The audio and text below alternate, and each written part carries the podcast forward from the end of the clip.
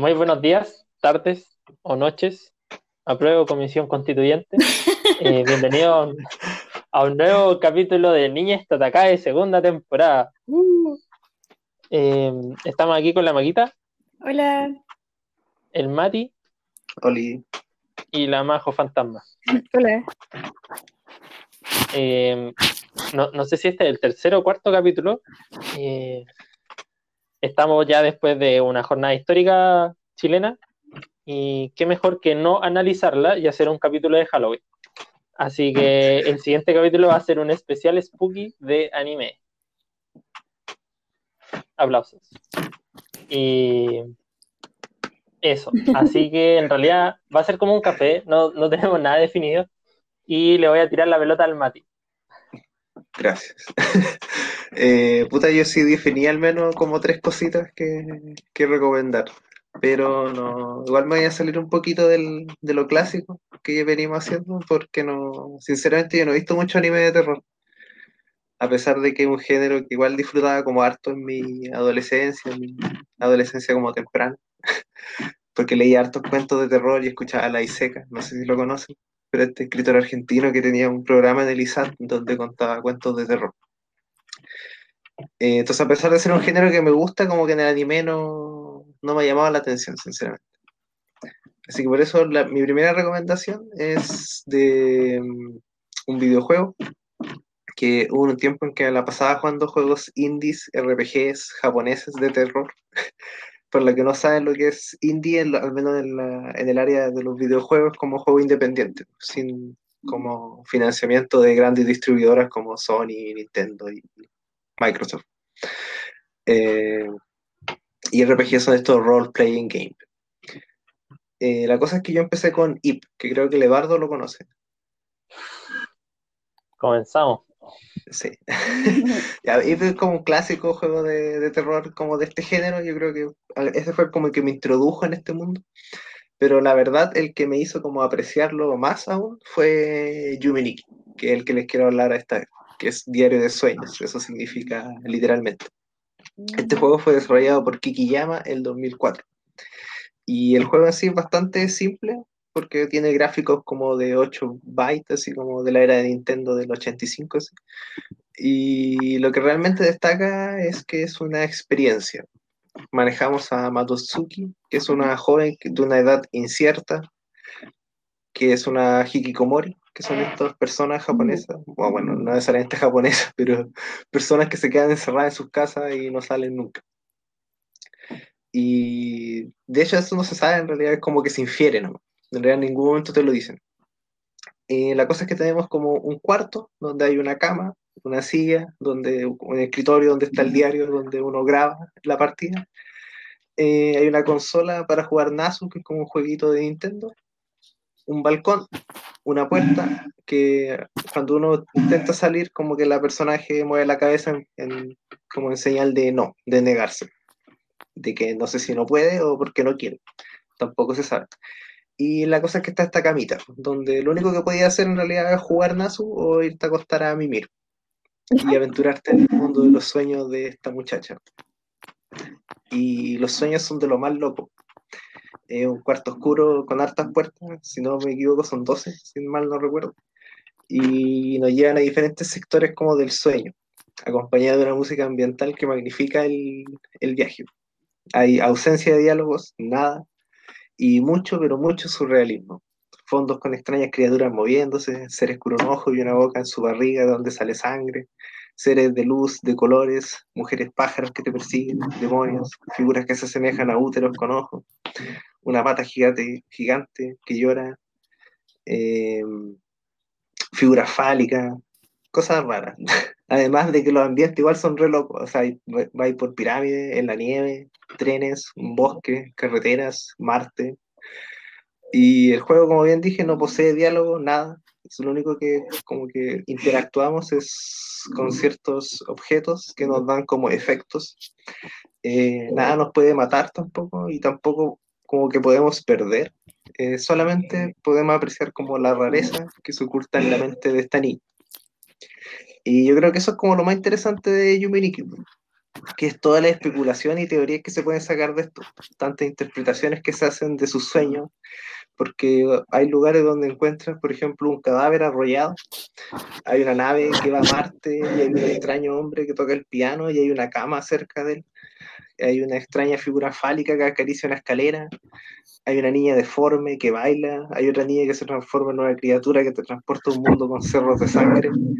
Y obviamente hay caleta de teorías, algunas de que Madosuki fue abusada o violada, o que vivió un accidente y que ella fue la única que sobrevivió, o que tuvo un embarazo y abortó, o que bien la acosaban, o quizás una mezcla de todo esto. Pero al final son eso, son solo interpretaciones que uno saca de los sueños de esta niña. No hay nada como oficial que te diga esto es así. Eh, si bien hay un manga que es oficial, eh, eso sí te explica en realidad algunas cosas y dota a los personajes de personalidad, yo no lo recomendaría para alguien que no ha jugado el juego, pues eh, el juego es que el viaje. Y si uno se quiere aventurar en otra cosa, como ver quizá alguna interpretación, podría leer el manga. Pero para alguien que no lo ha jugado, creo que va a quedar terriblemente perdido y no lo va a disfrutar como, como debería. Además de que el final del juego deja a más de alguno pensando y obviamente va a teorizar hartas cosas. Y este juego está gratis en Steam, por si acaso, eh, datito que les dejo. Y esa sería mi recomendación de la primera. No sé si, creo que el Eduardo lo ha jugado. Sí. Bueno. ¿Cuántos niños le pones? ¿Cómo? ¿Cómo? ¿Cuántos galardones niños le pones del 1 al 5? ah, eh, nunca lo había pensado, no sé, un 4. Bueno, 4 niños de 5. Sí. que no, entiendo esa unidad de medida, pero ya sí un 4. La que dicta tu corazón. Ya. Eh, pero eso con, con Yuminiki, así que de verdad está gratis en Steam si lo quieren jugar y si lo quieren buscar en español igual hay páginas ahí que lo han parcheado y todo. Es súper liviano, me dice. Oye, me gusta ¿Cómo se escribe? No lo encontré. Eh, Yume Niki. Niki con dos K. Como mira y Niki. Ah, ya. Oye, igual avisar que, que vamos, estamos subiendo cosas de repente al Instagram. Y también si tienen alguna duda alguna vez que no entienden cómo se escribió alguna cosa o que dijimos en algún capítulo, igual pueden escribirnos ah, en, Ah, sí, nos mandan un, un DM nomás. ¿Cuál es nuestra cuenta? Es. Nines Indies, ¿no? No, Nines Tatakai. Porque no, Instagram no, no admite la, la ñ. Mm, sí, pues. Así que somos Nines Tatakai. Así nos pueden encontrar. Hoy tenemos 18 seguidores, ¿eh? vamos subiendo a poquito. Ya. Todo un orgullo. La fama, la fama máxima. Por supuesto. Ya, le doy el pase a la Majo. Oh, ya. Eh, bueno, yo igual como el Mati no soy muy adepta a este género del terror. Eh, no solo en el anime, sino que en general. Más que nada porque cuando era chica primero me daba miedo y después cuando fui grande como que no me, no me divertía tanto. Entonces nunca lo seguí pero ahí buscando entre lo que he visto, pillé algunas cosas. y lo primero que quiero recomendar son dos capítulos, no una serie en sí, que ya la he recomendado de hecho, que es la de Cowboy Vivo, que como la tengo más fresca, como les pagué la deuda de verla, me acordé al tiro de esos dos episodios que me recordaron un poco al terror, que le hacen un buen tributo al género, de hecho. El primero es el capítulo 11, me parece. Em, no, no revisé bien si era el 11, pero cercano ahí, que trata, es como un homenaje a, por decirlo así, Alien, creo, en que el, los cowboys los vaqueros están en su nave y empiezan a pasar cosas eh, por una criatura que empieza a enfermar a los tripulantes. Y bueno, el protagonista que se llama Spike tiene que atrapar a la criatura antes de que todos se enfermen. Pero la criatura eh, eh, tiene la delantera, por decirlo así. Y eso se transcurre ese episodio con sus buenas dosis de de screamer, de suspenso, y eso. Es bastante agradable verlo desde ese género. Y el otro capítulo, eh, que en algunas partes salía que era el capítulo 20 y otro el 22, pero se llama Pierrot Le Fou. Ah, el anterior se llama eh, Los juguetes en el ático. Eh, el capítulo de ahora, el Pierrot Le Fou, trata de un psicópata, por decirlo así, una persona que está trastornada, que le gusta hacer asesinatos por diversión y resulta que Spike, el protagonista, eh, ve sin querer eh, uno de los asesinatos que estaba cometiendo el, el susodicho. Y bueno, el tipo no lo quiere dejar vivo claramente porque vio la escena, así que Spike se convierte en su presa. Y en eso se transcurre el, el episodio, en cómo la mente trastornada de este personaje le hace la vida casi imposible a Spike y casi casi eh, en su muerte. Bueno, el capítulo 22 obviamente no va a morir porque aún queda serie, pero es interesante cómo intenta escaparse de, ese personaje. También con una buena dosis de suspenso, de... Y, muy bueno. Esas, esas como mis primeras recomendaciones de Cowboy People, el capítulo 11 y el 20 o 22, dependiendo cómo lo vean que a todo esto Cowboy son episodios episódicos, así que puede que es, de verdad sea el 20 en, alguna, en algún lugar y sea el 22 en otro lugar. Si bien sigue una, historia, eh, hay capítulos que pueden funcionar perfectamente en otro orden. Son como autoconcluyentes. Sí. Hay otros que no, que sí hay que verlos en su orden, porque ahí cuentan la historia, pero hay otros que, como estos, que se pueden ver eh, indistintamente. Mm, y eso. Ahí igual, bueno, voy porque homenajea harto estilos de cine de, de, en distintos capítulos. Estos eran de terror, pero hay otros de un sinfín de, de géneros. Así que acá. Si es que quieren verlo. lo voy a ver sí o sí. En la lista. está, en mi lista hace años. Yo vi el primer capítulo pero no mm, lo vi como hace mucho tiempo y no, no, no lo, tengo que retomarlo y verlo todo. Sí, bueno, el, el primer capítulo igual es, bueno, no sé si el mejor, pero te atrapa como para seguir viéndolo. Hay otros que, como que si no cachas mucho del cine, como que no te va a impresionar mucho. De hecho, estuve buscando y harta gente ha dropeado Cowboy, pero creo yo que es por el tipo de narrativa que utiliza para su época como quizá un poco experimental. Mm. Sí. es recomendable. Sí. Super, y ese final, uno de los mejores finales del anime. Ah. lo pongo al, mismo nivel que el final de Code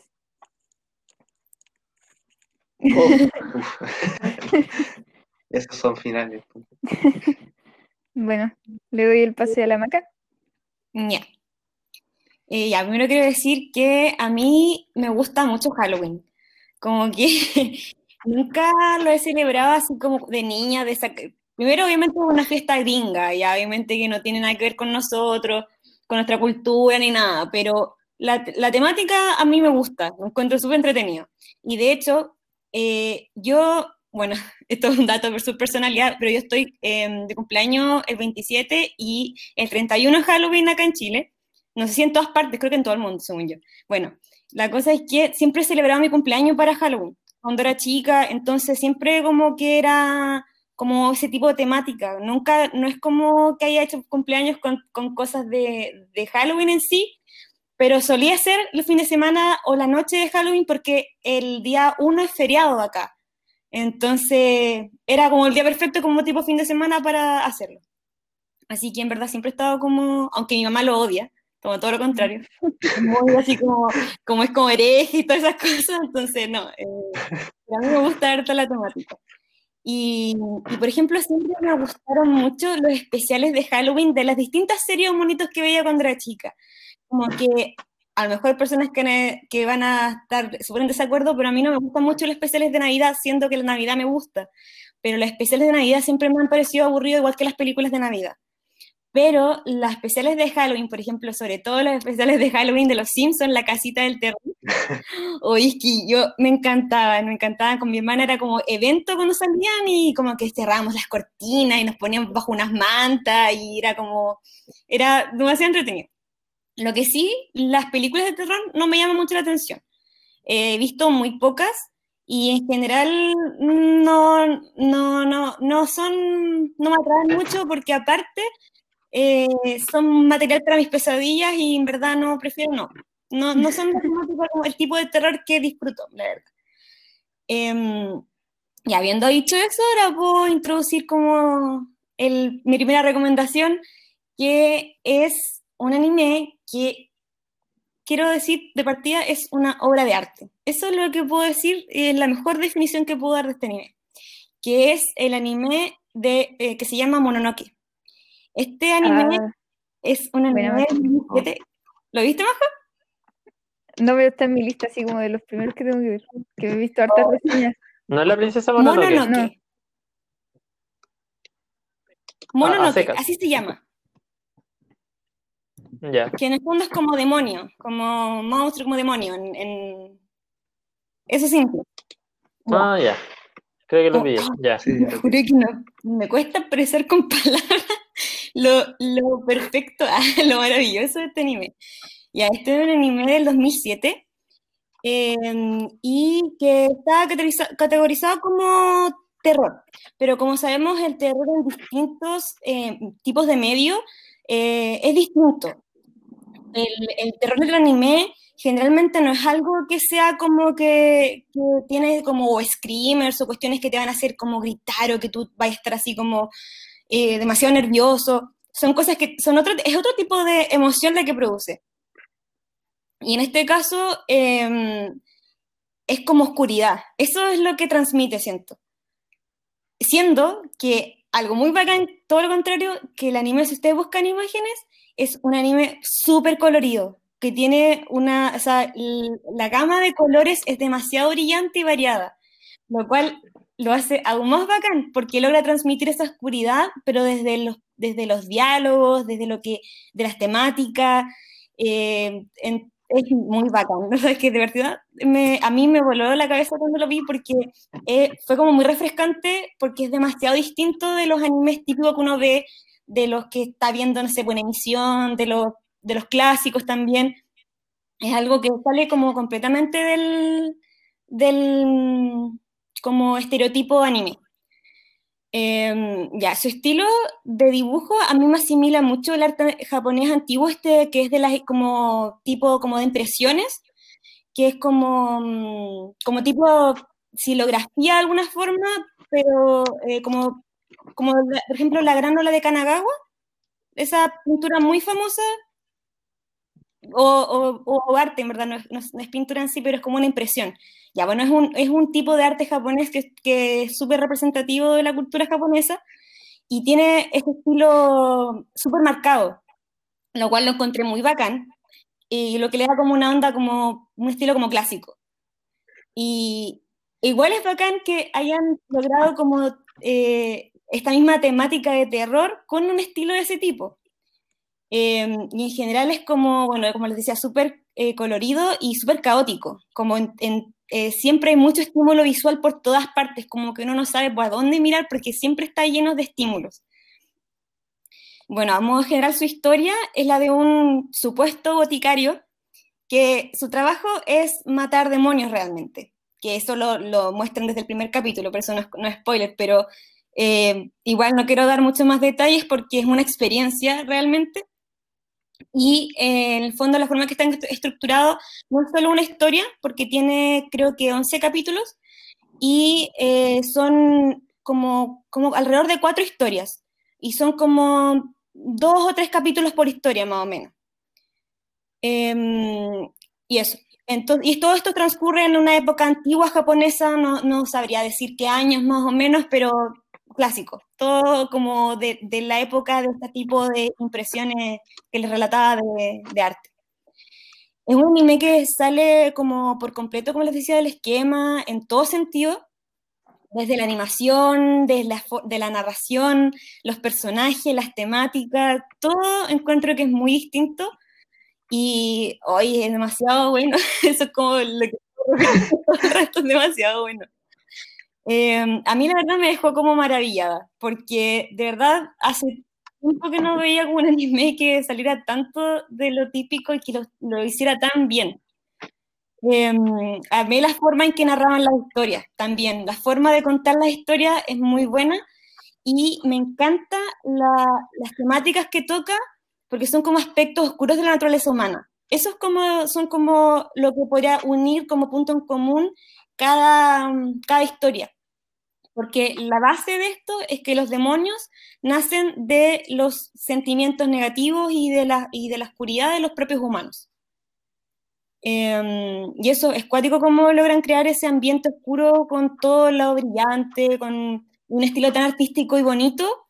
Así que eso, lo recomiendo mucho. 10 de 10. Buena. Lo, lo, agregué a mi lista ya. Maravilloso. Es cortito, es demasiado bueno. Sí, igual está muy recomendada, así que. Yo cuando lo descubrí me tincó por su animación, en verdad. Como que me llamó la atención eso. No había leído tanto de qué se trataba. Oh, La animación, como les digo, también maravillosa.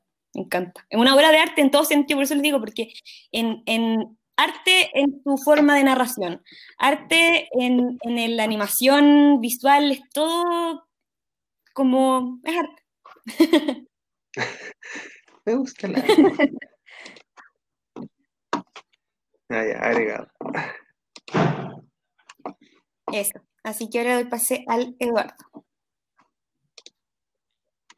Bueno, ah, están saliendo buenas recomendaciones.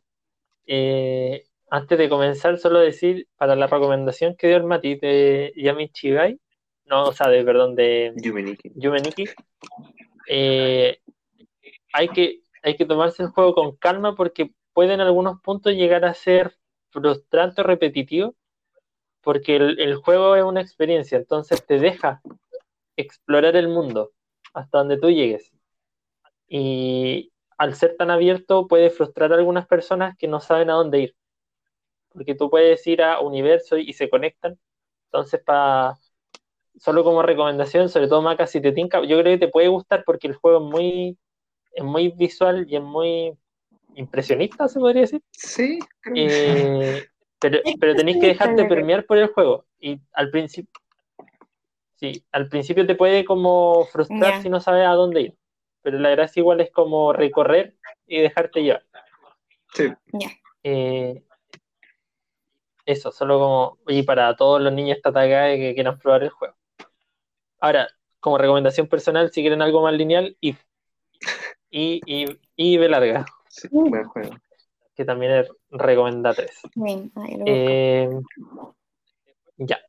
De, juegos tengo yo mil para hablar, eh, pero voy a hablar de una serie que me marcó harto en la adolescencia, no porque sea la mejor, ni porque sea una, una obra maestra, sino porque eh, en general he visto, o hay pocos animes del género terror, según yo, comparado a otros como los chonen típicos, los chollos, sobre todo de terror no gore, porque igual gente tiende a, confundir las dos cosas, como terror, no gore ni, ni estos jumpscares que, que están más acostumbrados en Occidente. Y salió una serie eh, llamada Yami Chibai, que va a ser mi primera recomendación del día, que ah, nació del 2013 y está basada en la tradición del Kami Chibai. Y el Kami Chibai, para la gente que no sepa, significa un drama de papel y es la manera que los monjes budistas tenían para enseñarle eh, historias a, los, a la gente analfabeta hace cientos de años atrás. Algo similar, similar a la a los a los a los ¿cómo se llama esto? a las figuras religiosas acá en Occidente que se supone que llenaban las iglesias de figuras para relatar sucesos y educar a la población que no era que era analfabeta en Japón los monjes usaban el kamichibai, que eran pergaminos con imágenes, y así iban contando historias. Iban eh, le iban enseñando a la, población más analfabeta. Entonces, el kamichibai al final es contar una historia con dibujos y papeles. y bueno, es parte de la cultura de los japoneses. Y el Yamichibai emula historias de terror basadas en el folclore japonés en una cajita, es como una cajita donde tienen papel. Entonces aparece un caballero con una bicicleta y atrás en la bicicleta, todo esto en, el anime, aparece todos los, todos los capítulos, un caballero en la bicicleta y en la parte de atrás tiene una cajita. Y llegan los niños porque es, parecido a, a otra, es parecido a, por ejemplo, acá con los chinchineros, se podría decir, o, la historia de un oso, no sé si los chilenos que escuchan esto, que vienen en el cortometraje de historia de un oso, es muy parecido a esto. Entonces llega el caballero con una cajita en la bici, abre la caja y se ve adentro un escenario con papeles y él empieza a contar una historia. Y aparecen los personajes de papel y el escenario del papel y él los va cambiando. Y eh, como que hace el zoom la cámara y uno ve la historia. No es con una gráfica realista, pero es como una gráfica si todo fuera como de papel, como más cuadrado y eh, va el narrador contando la historia. Las historias son cortitas, duran súper poco. Creo que cada capítulo trae tres historias y ya van por la sexta temporada, si no me equivoco en realidad.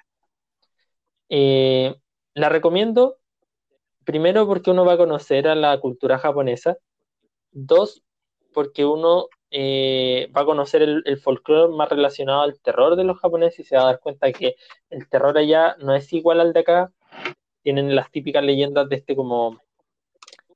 Hay como un hombre tortuga que sale harto en los animes, sobre todo cuando hay demonios. No sé si se han fijado como una boca de pato, que es como una ah, tortuga con boca de pato. Los capas, ya. Mucho de eso. O fantasmas con un ojo. Todo, todo eso. Esta serie habla todo eso. Y también tiene historias como más actuales de terror. Eh, como les digo, el liviano es cortito. Ninguno me llegó a dar terror, así que para la gente que es eh, temerosa y que no le gusta ver cosas de terror porque lo asusta, yo le recomendaría la serie porque es entretenida.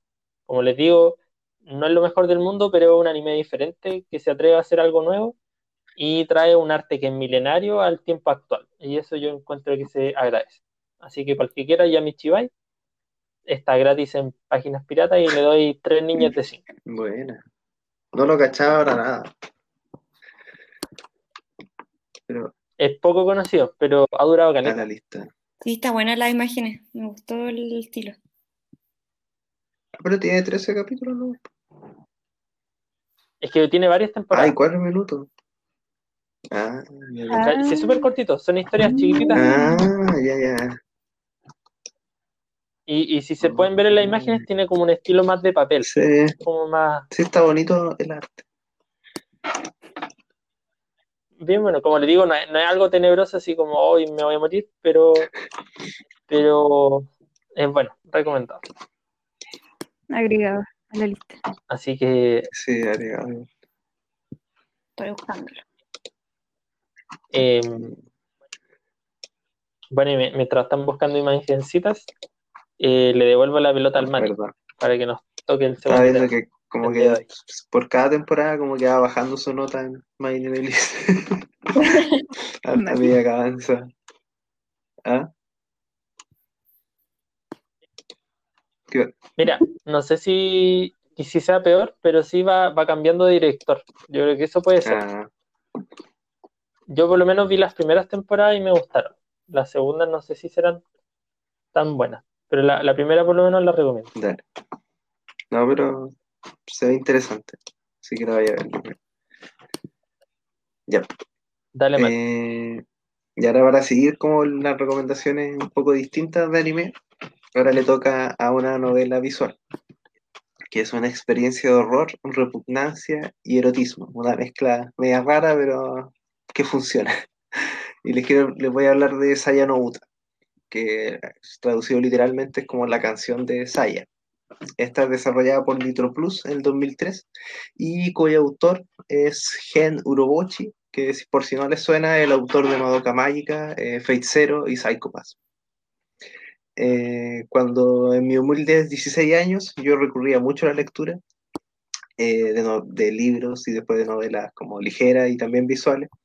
Y una vez me encontré con esto, con Saya no Vi que estaba en español y la descargué nomás y creo que siempre se va a caer en mi memoria porque eh, es bien interesante. Vemos la historia de Fumidori Sakisaka, que es un joven estudiante de medicina yo me acordaba que era universitario y ahora que tuve que buscar cosas de Sayonouta, caché que era un estudiante de medicina, así que es colega, ¿no? Eh, la cosa es que este cabro sufre un accidente de tránsito, donde sus padres mueren y él sufre un trauma encefalocraniano que requirió neurocirugía. El tema es que después de esto él quedó con una secuela neurológica eh, del tipo como sensorial. Eh, y ahora como que todo el mundo, las paredes, el suelo, los edificios, los objetos, incluso los animales y las personas, los ve como órganos grotescos palpitantes de sangre y de secreciones repugnantes. Y no es solo a la vista, sino que también el olor del mundo es súper asqueroso, las comidas saben a excremento, las cosas al tacto son súper viscosas y frías, y las personas ahora son seres abominables con múltiples tentáculos que se arrastran dejando una estela de fluidos pútridos y que tienen voces distorsionadas. Todo el mundo se convirtió en una pesadilla para este joven Fuminori. Y este cabro, incapaz de escapar de esta secuela, eh, la idea del suicidio cada vez le parece como ser la única salida, y de hecho el día en que se va a matar, conoce a Saya, que es una hermosa chica que es la única que ve como humana, y que la siente como tal al tacto, como en todo su sentido.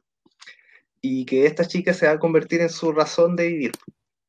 Eh, vemos como Fumidori se tiene que adaptar a seguir con su vida repugnante junto a sus amigos viscosos de la U y poco a poco se irá descubriendo un secreto que puede ser aún más grotesco que todo lo anterior, de hecho. Y obviamente no voy a spoilear nada de eso porque si que a alguien de verdad le interesa que eh, le dé una oportunidad, porque la historia en sí me fascinó harto, el soundtrack es tétrico y a veces como bien desesperanzador, que hacen una buena compañía a la lectura eh, no es muy largo, tiene tres finales distintos, creo que se toman decisiones como en tres partes o cuatro partes, súper poco, es más que nada lectura ¿no? Eh, acompañado de imagen y voz. Y supongo que nunca habrá anime de esto, igual es vieja del 2003, eh, pero de verdad si les gusta el terror y quieren probar como algo nuevo, se los recomiendo para este mes del terror. El juego es para mayores de 18 años, sí, debido a las escenas de sexo que tiene, y bueno, todo lo grotesco que hay además, y también las escenas de sangre, el gore, todo eso. Eh, pero igual esa se puede deshabilitar por si no quieren ver eso, si por si no les interesa. Y en Steam está disponible en inglés, pero sin el contenido sexual también. Eh, pero también se puede encontrar pirata en oh. algunas páginas, que, donde yo lo hice ilegalmente, en español, de hecho. Pero eso, denle una oportunidad a Seyanuta si alguien quiere intentar Hoy, hoy sabéis que ahora que empezaste a hablar de la serie, no sé si lo jugué, leí, pero tengo recuerdos, como que me suena mucho. Y al final, si es el final que yo creo, es para el taco. Sí, o sea, tiene, tiene tres finales y los tres finales son bien para el taco. pero creo que el final como verdadero es como el más eh, es que la historia sí es bien extraña. bueno, ya con, la, con la premisa yo creo que uno ya queda como chucha, un mundo palpitante y como de fluido. Pero la historia en sí igual toma un rumbo que es súper como extraño, bizarro, grotesco y enfermizo. Más de lo que ya parece, ya más de lo que podría uno llegar a pensar. Y obviamente el final deja una sensación extraña, de hecho. Eh, no, es interesante la novela. Yo creo, de hecho creo que hasta está en YouTube, además que está en YouTube como por si no quieren descargar el juego, porque igual a veces es una paja descargarse algo pirata y tener que cambiar como la configuración del idioma y, cosas así. Eh, si no me equivoco está en YouTube como los videos porque es solo lectura, lectura con voz y musiquita y escenas. Aunque obviamente si está en YouTube no va a estar con las escenas de sexo, por si acaso. Mm. Pero eso, eh, majo. Bueno, igual se, se escucha bien la recomendación. La que voy a hablar ahora, eh, todos lo hemos visto, eh, que es eh, Higurashi. Higurashi no la Buena. alguien tenía que mencionarlo. Bueno, que, bueno, yo no tenía idea, pero al principio era una novela visual, que básicamente como un videojuego. Eh, y después se hizo el anime, la novela ligera, los mangas, todo. Y ahí me no tenía idea, me, impresionó. Y bueno, Higurashi, eh, como dijo el Eduardo, eh, sí tiene bastante gore, eh, pero igual tiene terror, así que eh, igual la dejo aquí. Como, de hecho, está catalogada también como eh, de terror. Y trata básicamente de un chico y su familia que se mudan a un pueblito, como para tener una vida más tranquila. Pero el pueblo era como bastante misterioso y empiezan a suceder cosas. Además de que el chico se da cuenta de que las amigas que hace en el pueblo le ocultan cosas. Y bueno, ahí se va desarrollando todo. Él como que empieza a descubrir lo que pasa en el pueblo, se revelan cosas, eh, hay harto gore. Así que, así que ahí, eh, para que tengan una idea más o menos de qué, de qué van a ver. Y bueno, esto tiene varias temporadas, también tiene ovas, como dije recién, eh, al principio fue un videojuego, también le hicieron una novela ligera y eh, también leí que tiene un drama, que también me llamó mucho la atención. No. Tenía idea. ¿Cómo pudieron hacerlo? Me, me... Sí, De No lo he visto, pero cuando Oh. caché me dieron hartas ganas de verlo. como- a mí igual. Hoy propongo, propongo que lo veamos como niñez indie, niñez Ya, Ponemos nuestras reacciones en YouTube. Entramos al mundo de las video reacciones. La dejo ahí. Hoy sí los dramas no son todos malos los de los mangas. ¿no? Pero es de una serie gore. ¿Cómo Sí. hacer un drama de Puta, no sé. No me lo imagino. La en todo verdad que caso, no lo los dramas, visto- porque yo los K-dramas, que son exclusivos de Corea. Eh, no, nunca he visto uno que sea sacado de otra cosa que, eh, que no sea original. Eso, así que no tengo idea cómo, cómo lo adaptarán. Pero ahí se las dejo. Puta, yo solo he visto el drama de Ouran, de Orange ¿En School. Y sabes que es bastante entretenido. Yo lo disfruté mucho. Oye, a lo mejor lo voy a ver. Y eso fue hace años. Estaba como en Oye, tercero medio, por ahí. Sí, tiene 11 capítulos cortitos, parece, o 12, no me acuerdo. A ver. Pero ¿de cuánto, cuánto tiempo por, por capítulo? Eh, ah, creo, creo que 40. o Ah. 20. Es que no me acuerdo. Que Es que de son verdad larguitos los tiempo. episodios de los dramas. Los Bueno, pelos. eh, Pero son buenos. sí, no quiero darle spoiler porque ahora está en emisión ¿no? Eh, algo que aún no se sabe bien qué es. De. Ah, sí. Eh, por si alguno se anima, puede ver primero el anime y después de antiguo y después ver este. Como para tener la idea. Es bastante entretenido, interesante, tiene harto suspenso, además del core. que creo que por eso me gusta más. Y el- Por el sien- gore. siento que abordan bien el tema del suspenso. Ah. Yo sé que por el gol. No. De hecho, tengo una historia particular con Higurashi, porque eh, Mr. K, yo le pregunté a él qué me recomendaba como para incursionar en el anime, y me preguntó ya, ¿qué quieres ver? Y le dije, ya, algo como de suspenso. Pero no le dije terror, le dije suspenso, así como de, de detectives, le dije. Y me a ver Higurashi. Fue una buena decisión de Mr. K. Recomendarte eso. Sí. Yo Higurashi, Caché que tenía tal nivel de conocimiento que pudo recomendar la serie Sí, correcta. Caso. yo Higurashi igual le tengo un cariño especial. Porque yo, bueno, le había contado, creo que antes veía anime como en DVD, que me, que me prestaban algunos amigos de mi hermano mayor.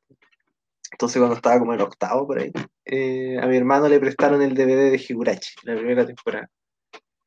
Y obviamente la mamamos como en un día, así, al tiro. Y tenía el capítulo 22, sí, malo, ¿no? que no, como que estaba mal grabado. Entonces el 22 tuvimos que verlo como dos meses después cuando tuvimos internet. Ahí recién lo pudimos ver. Pero la experiencia se- siempre se va a quedar aquí, en mi corazón, Higurashi. Qué bacán. Bueno. Me hiciste recordar que la película de Pokémon, esa donde Ash se vuelve piedra, yo la vi en VHS. ¿Lo tenías? ¿Lo tenías tú en tu casa? Sí, mi- es que mis papás sabían que me gustaba harto Pokémon, Ah. entonces me trajeron esa película. No, Yo tenía dos de Pokémon, Sí. pero no era, ni, no era esa. Tenía los de los Unown, Un- Uno- Unowns, ¿cómo se llaman? Unowns. Ya. Tenía esa y tenía, bueno, la de Entei, que me parece. Ya. Eh, y la otra, la de Latios y Latias, cuando van a Venecia, Italia. Ah, Ay, yo nunca vi esa. Tenía esas Qué buenas películas. película. La animación de la de Latios era súper bonita. Cambien el tema que me empieza a emocionar. Y bueno, Nunca la vi. no tengo mucho que decir de Higurashi porque no quiero hacer ningún spoiler. Sí, eh, pero aquí todos la hemos visto, así que eh, recomendada 100%. Es bueno, vamos a ver el drama y les comentamos confíen. Así que le doy el pase a la maca. Mm, Ya. Ya igual voy a hablar ahora de un clásico. Porque yo considero Hi- Higurashi, aunque salió en los 2000, 2007, por ahí, 2008. Ya por ahí. Ujú. Yo lo considero un clásico ya del, del género como gore y, y como terror del anime. Y, este, según yo, también es como ya un clásico que yo creo que la mayoría de la gente que parte como, a lo mejor ya no desde grande, pero como en joven, así como tipo adolescente, uno siempre se incursiona por un poco el, por el gore, como que mira y todas esas cosas. Y mm, así que todos tuvimos como yo creo una etapa de eso. No tan larga, pero siempre está. Y, y el que voy a recomendar, eh, a lo mejor ya la mira, lo he visto, pero voy a hablar de él igual. Porque es nuestro podcast y podemos hacer lo que queramos. Ah. Apruebo. Eh, ya, y es Another. Ah.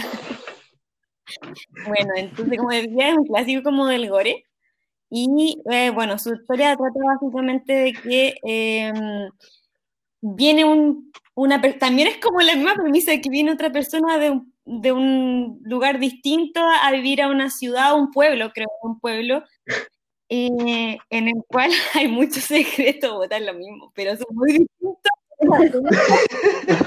Es lo mismo que La, Hinamizawa. la misma premisa. Y amigas le esconden el secreto. demasiado distinta la historia, pero la premisa gore. el tipo de misterio del pueblo es muy, muy distinto. Em, la cosa es que conoce eh, a una niña en particular que tiene un aspecto bastante tétrico y como de muñeca de porcelana, como de terror y que tiene más encima un ojo tapado. Entonces, como ya al tiro, como qué le pasó en el ojo a la niña. Y en el momento en que la conoce primera vez es en un hospital, en un ascensor, muy oscuro. Entonces, el ambiente es bastante, mm, también es como tétrico, no sé si da miedo, la verdad, no, no, no considero que dé como miedo, pero es entretenido y el ambiente como la, el, estilo del, dibujo es bacán. Como que me- a mí me gusta por lo menos porque siento que es como bueno para los Halloween, según yo, por su, al menos por su estilo. En cambio, el estilo de, de, de Higurashi es como súper brillante, como que parece un slide of life cualquiera cuando uno lo ve como lo normal. Este tiene más una onda como más tétrica. Y la historia es, yo la encuentro súper entretenida cuando la vi, como que no era para nada de aburrirse, porque es como de misterio. Uno va eh, eh, como resolviendo en la, la- como la pseudo maldición que hay en este lugar, que, que es realmente cuál es el, el- la causa, cuál es el como el, el punto central de todo y cómo resolverlo. Eh, así que, y bueno, y entre tanto, cada capítulo tiene su ahí, su muerte bien gore, según yo, tiene escenas como bastante famosas, como la típica escena, la del ascensor y la del paraguas, como que siempre salen en... Sí, como La Emblemática. sí. Se han en trascendido. cualquier página de anime o como o en las escenas más como gores del anime, top 10, como que siempre va a salir una, una de esas dos. Yo creo que la, la del paraguas como yo creo de las más famosas, porque es una muerte muy tonta. Entonces, es como, es muy ridícula y es muy estrepitosa, como que, como que... Cuídense Sí. los paraguas. Sí. No bajen corriendo. Exactamente. La y con un paraguas en la mano. y eso en realidad tampoco la idea, como es como de misterio y es igual que Higurashi, la idea no es ir a spoilear mucho, pero mm, es un clásico, así que que, eh, ya de eso te dice que es, es entretenido y por algo siempre está como en ese tipo de rankings.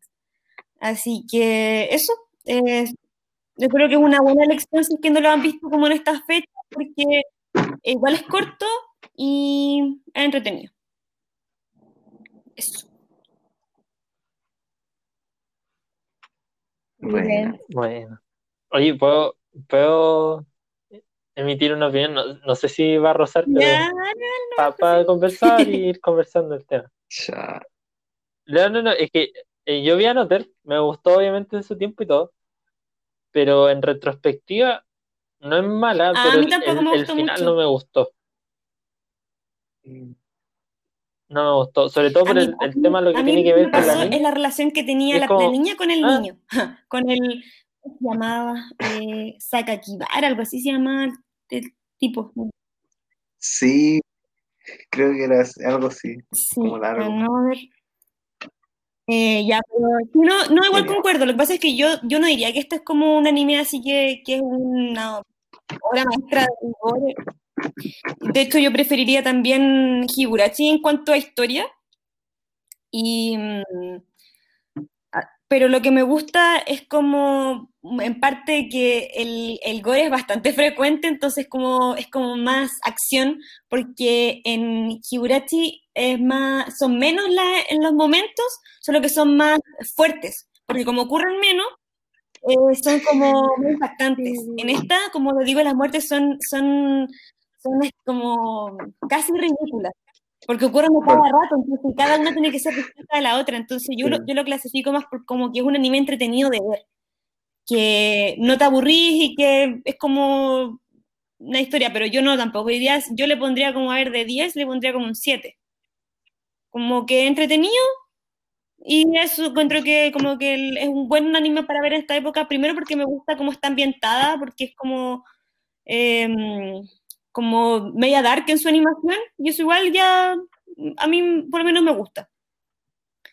Pero igual coincido, coincido en el tema del final, pero a mí lo que más me pasó, más que el final de la historia, de la historia principal, era como la relación que tenía con el personaje principal, que uno quería que pasara más y pasó muy poco. Eh, ¿Verdad? Esa- eh? eh, a eso voy, a eso voy. Que, que fue como, ¿y, y qué pasa acá? Como que dan Sí. muchos indicios por esa parte que no llevan a nada. Concuerdo. Pero, pero es buena la serie, sí, sí. Y la del paraguas, Tremenda tremenda. La del ascensor igual. Sí, y tiene ova de playa, por si acaso. O sea, tiene También. escena de playa. Ah, pero ahí. La de un bar, la de un motor. Eh. Eh, ya, bueno. Ya, eso. Eh, pero sí. Ya le va. Bueno, bacán. Ya. Eh, yo quería usar este segundo espacio para, como esto va a ser como una especie de café, eh, y aprovechando que estamos en el ambiente spooky, eh, quería preguntarles cuál ha sido su momento en la vida donde han tenido más terror, No. o miedo, terror, susto, me da lo mismo, pero uno de esos momentos así como que digan así como, Oh, Parálisis del sueño. Con eso te lo digo. no sé si- Exceptuando la sueño. Exceptuándola. Es que la Sí, primera sí, sí, sí. que es verdad. Fue de la segunda también. y, la, y la de anoche y la de mañana. Em, ya, ¿quién, quién parte? Dale tú, Eduardo, porque la pregunta, quiero escucharte a ti primero.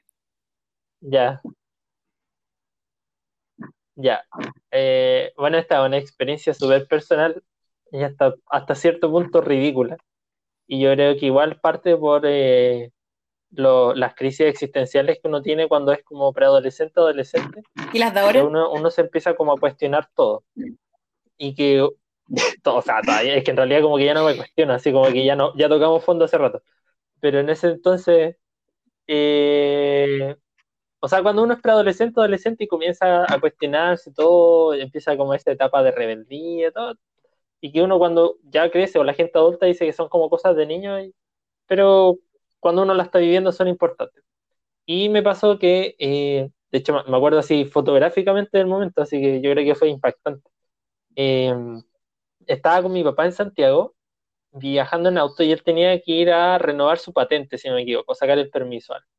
Y la cosa es que dejó estacionado el, auto en una plaza cerca del municipio donde iba, y me dijo, ya, quédate acá, yo voy, voy y vuelvo. Y yo tenía, no sé, pues como 14 años. Y estaba sentado, y, mi papá se fue. Y yo soy súper bueno para quedarme mirando al vacío y empezar a pensar cosas e imaginar cosas.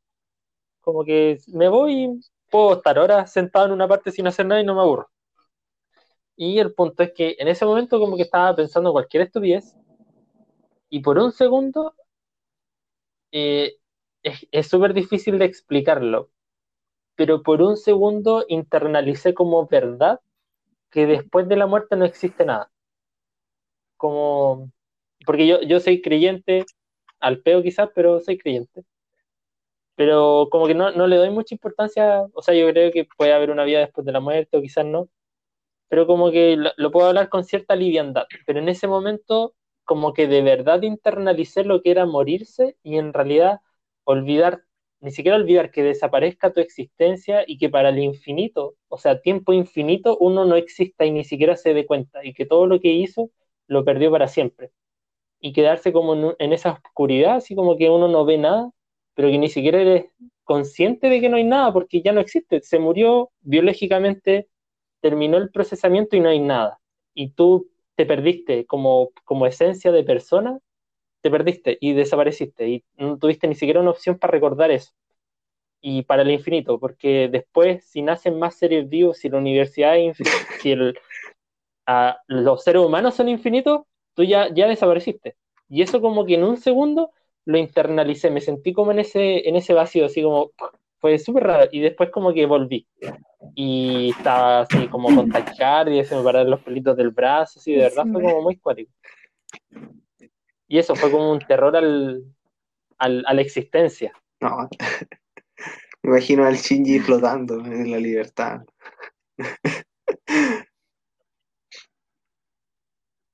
No sé, igual es como trucho, pero de verdad me dio terror o pánico saber que, que o sea, me dio eso, pánico.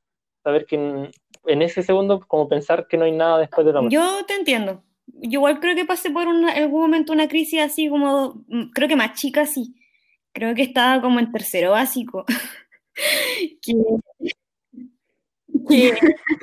Lo entendió todo. Fue como la primera vez que uno, como que, como que igual, pues, mi familia es súper creyente, católica, yo no soy católica, pero igual creo. Em, y como que por primera vez como empezar a cuestionar como todo lo que me habían enseñado en mi colegio, que también era católico, y empezar a pensar como, ¿qué pasa si?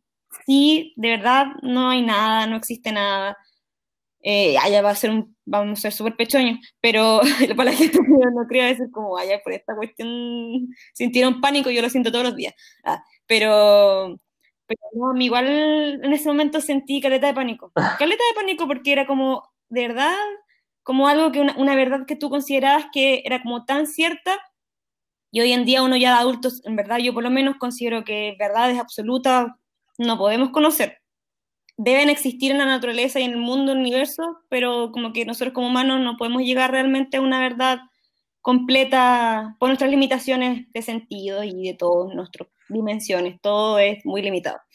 Pero en ese momento yo nunca había considerado la posibilidad de que no fuera como me lo habían enseñado y dicho toda mi vida. Y el considerar la posibilidad, eh, igual me dio terror, terror porque eso era algo en que, algo en que yo había construido mi, mi, mi mentalidad de, de, mis creencias y, y, y, obviamente desde ese punto eh, ahí empezar, a cuestionar todo, pues no fue como que dejé de creer y obviamente como cualquier persona, igual he tenido mis momentos de harta crisis como con religión y con seres superiores y cosas así, momentos de, en que siento que no creo en nada y cosas así, pero después pasan cosas y te llevan a otros puntos en los cuales sientes como un poco más de paz y de control como de lo que, de lo que, como que piensas que puede estar, eh, como puedes, lo que, como que podría ser la verdad. Y uno se miente a sí mismo también como con eso de que eso realmente es así para vivir tranquilo, porque si no estáis todo el rato pensando en cosas eh, que uno no tiene control. Así que igual no tiene mucho sentido. Eh, pero sí, yo igual recuerdo el sentido en algún momento ese tipo de, de terror al, al, al, a la nada. Así Buena, Maca. Una grande. Ya, Maca, aprovechando. Ay, es que no lo he pensado. Póngale, su momento A lo mejor otra persona primero, ya hablé recién, entonces no estaba pensando en eso. Sí, no, dame un poco más de tiempo. El mío, quiero ser escuchar elegida. a la Majo. La verdad nunca lo he pensado. Eh, tampoco como que se me viene algo concreto a la cabeza. Siento que no he tenido episodios como tan impactantes en la vida que me dejen así, excepto las parálisis del sueño. Eh, mm, difícil. Creo que una vez que estuve como asustada, pero no así a nivel como de que, como los sustos que te dan las películas de terror, fue una vez que nos asaltaron con mi mamá. Ay, igual. Eh, pero en verdad no, no fue un susto, sino que Oh, yo actué como eh, por inercia. En ese entonces eh, yo practicaba taekwondo. Fue como cuando estaba en séptimo, octavo básico. Y el loco eh, que nos asaltó le quería quitar la cartera a mi mamá. Y yo voy y le pego una patada en, en el estómago. Y el loco se quedó sin aire. Y Nada de. Y bueno, en ese, en ese entonces era bastante Mm. atlética, entonces no fue tan difícil pegarle en el estómago, una patada. Sí. Y, y, bueno, en lo que el tipo eh, intenta recuperar el aire, la, gente de alrededor se empezó a acercar y el loco se fue, obviamente.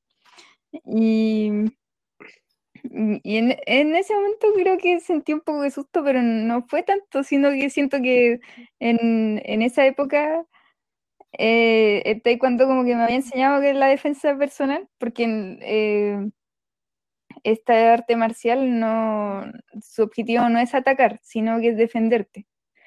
Y eso apliqué nomás lo que me, me habían enseñado, ¿no? Madrazo, ¿no? No, Nunca ahora más enojo soy- a la majo. soy un ser débil, Ah, físicamente. ah, Te volviste un Krillin cualquiera. Y eso no sé si catalogarlo como un momento de terror.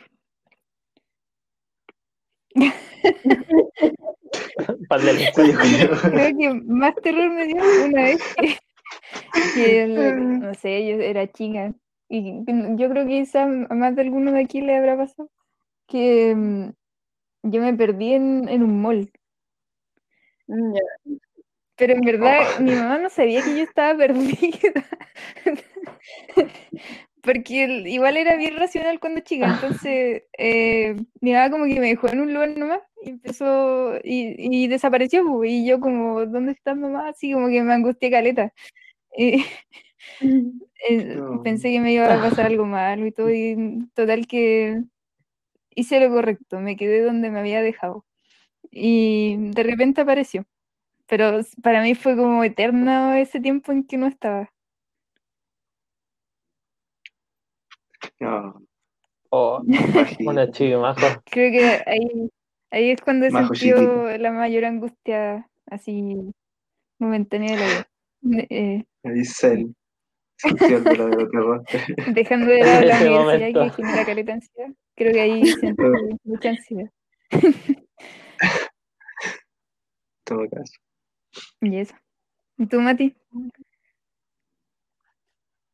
Em, igual es difícil, porque creo que, o sea, me han dado miedo a cosas, algunas bajo los efectos de alguna sustancia ilícita, pero eh, yo creo que la que más me marcó, porque de hecho el, Eduardo lo dijo, que iba a preguntar eso y fue lo primero que se me vino a la cabeza, así que ahí me di cuenta que todavía me metí de marcado y, y que era una cuestión que pasó cuando bien chico, cuando tenía como cuatro o tres años. Yo creo que es como de los pocos recuerdos que tengo de, cuando chico. Y todavía dudo si realmente pasó o no, no, sé. Pero de verdad como me marcó. Me acuerdo que yo vivía en Temuco en esos años. Y creo que mi hermana estaba viendo Sailor Moon. Yo estaba con ella. La, la cosa es que me dio sueño. Como buen cabrito chico, le da sueño como en la tarde.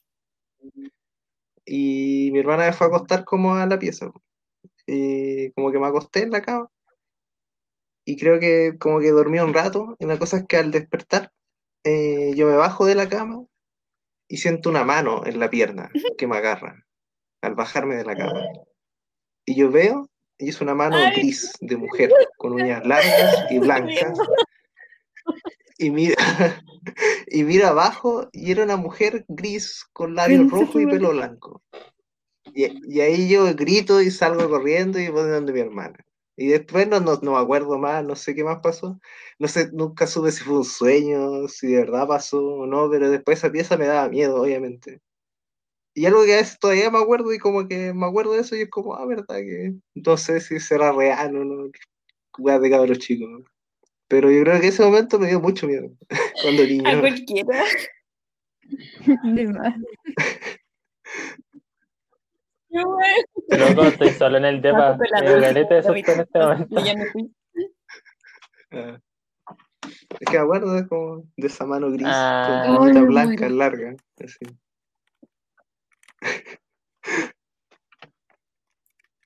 Sí. ¿Cómo era? ¿Y los himnagógicos? Ah, verdad. Al despertar eran eh, himnopómpicos, ¿no? Quizás fue una alucinación, no sé. Pero yo era chico, ni siquiera estaba en kinder. O sea, yo tenía como 3, 4 años. sustancias. no, nada. Era un, bebé sanito. Eh, ¿Alguien faltó? Sí. La máquina. yo quiero decir como que en evidencia que yo en verdad, al contrario de ustedes, soy una persona súper miedosa aunque me gustan estos temas de terror, como que es, es como masoquismo. Esto, yo creo que esta es de mis pocas características de masoquismo, porque yo soy extremadamente miedosa. De verdad, es, también. también entonces sí masoquismo en otras partes. Pero, pero me gustan, y yo creo que por eso me gusta más en, en, en, el anime y puedo verlo sin problema, porque no es como el miedo que causan, sino que causan otro tipo de, de, de sensaciones como eh, oscura, de suspenso. Las, cosas de suspenso también me gustan mucho. Yo creo que me gustan más incluso que las películas de terror, me gustan más las de suspenso.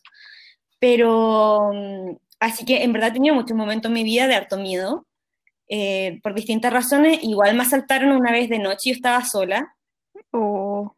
Y me amenazaron de que me tenía que entregarle todo porque tenía una pistola en la mochila y si no le entregaba todo y la cuestión. Entonces, sí, no, no sé si no fue un momento traumático, pero sí fue, tuve harto miedo. Em, he estado en situaciones como que yo siento que estoy a punto de morir. Eh, a lo mejor no, no, fue tan así, pero yo lo sentí como que de verdad, yo, yo me había despedido de mi, de mi ser, así como ya estaba asumida de que iba a morir. He brillo eso, cuando uno piensa que iba a morir y se despide. Mentalmente. De verdad, yo en mi mente yo estaba ya como, ya, no queda nada más, no, no hay más. Este fue mi último... Pero en general también soy una persona que a pesar de ser súper miedosa, igual como que enfrento las cosas. Por eso igual veo las cosas, las escucho, eh, no sé, esto, como como que igual en ese masoquismo yo creo que enfrento igual mis miedos. Lo que sí no veo mucho, como les decía, eran películas de terror del tipo como occidental, porque se tienen demasiada temática religiosa y como yo creo, como que ahí me llega demasiado y, y mm, siento que esas cosas obviamente pueden ser reales, pues entonces prefiero no llamar a ese tipo de, de energía, como por decirlo de alguna forma. Así que me cuesta elegir como un momento, pero yo creo que en los momentos que más miedo y de forma más frecuente ocurren son mis pesadillas. eh, me ha pasado, yo creo que no sé si a todo el mundo le ha pasado, pero eh, desde chica que en realidad yo tengo muchísimas pesadillas, como con los años han disminuido, porque cuando era chica eran mucho más, eran como pesadillas que yo recuerdo recurrentes, como de guagua, así como de verdad muy chica. Y mm, hay pesadillas en las que he despertado llorando, de hecho ahora en la cuarentena, por primera vez desperté gritando. Nunca me ha pasado. No. Ese nivel. Oh, Van a pensar que estoy loca. Pero bueno. Em, la cosa es que ya voy a contar algo también súper personal, como al nivel del, del personal del Eduardo. Eh, em, cuando yo era chica tenía un sueño muy recurrente que era chica, me refiero antes de entrar al jardín y que duró muchos años y era una pesadilla súper simple y por eso lo voy a contar porque no, no involucra, yo creo que puede ser súper interpretativa, pero es, es una premisa muy simple. Primero la pesadilla es en tonos sepias. Es todo como cafecito, mm, como esos tonos. Y eh, estoy en una habitación vacía y la habitación no tiene techo y tiene una cama. Ya no está vacía, está en una cama. Y yo estoy en la cama. Yo lo veo en primera persona, en la situación. Entonces, eh, resulta que la cama empieza a crecer las patas, empiezan a crecer hasta que sale de la pieza la cama y afuera de la cama, de la, de la habitación, que yo veo desde arriba, no hay nada. Está todo negro.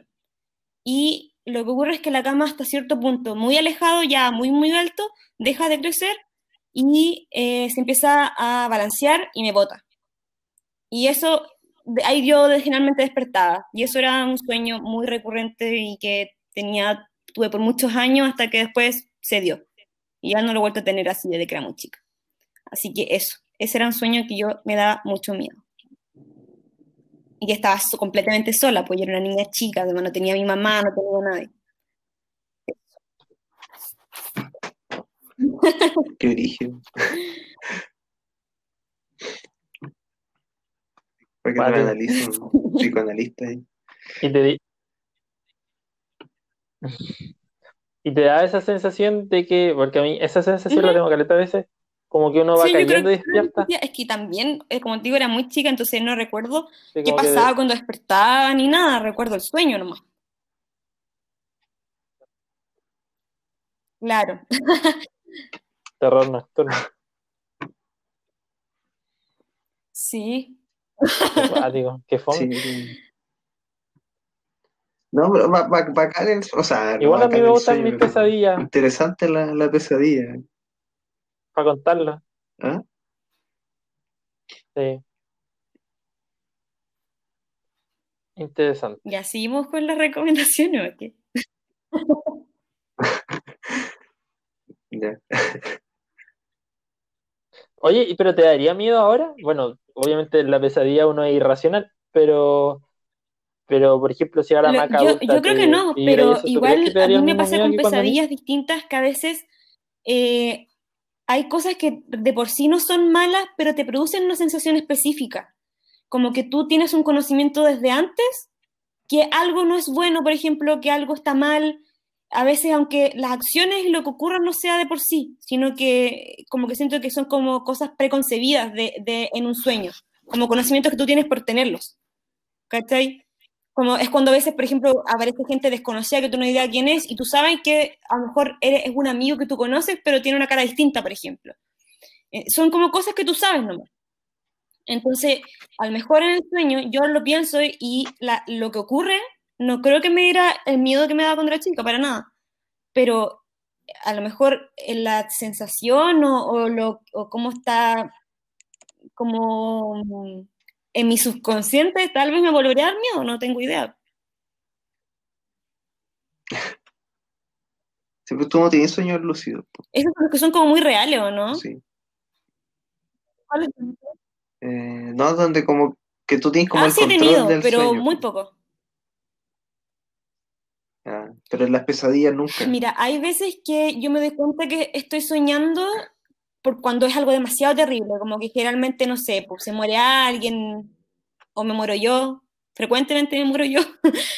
Eh, y, en el momento en que muero no tengo miedo, tenía más miedo antes.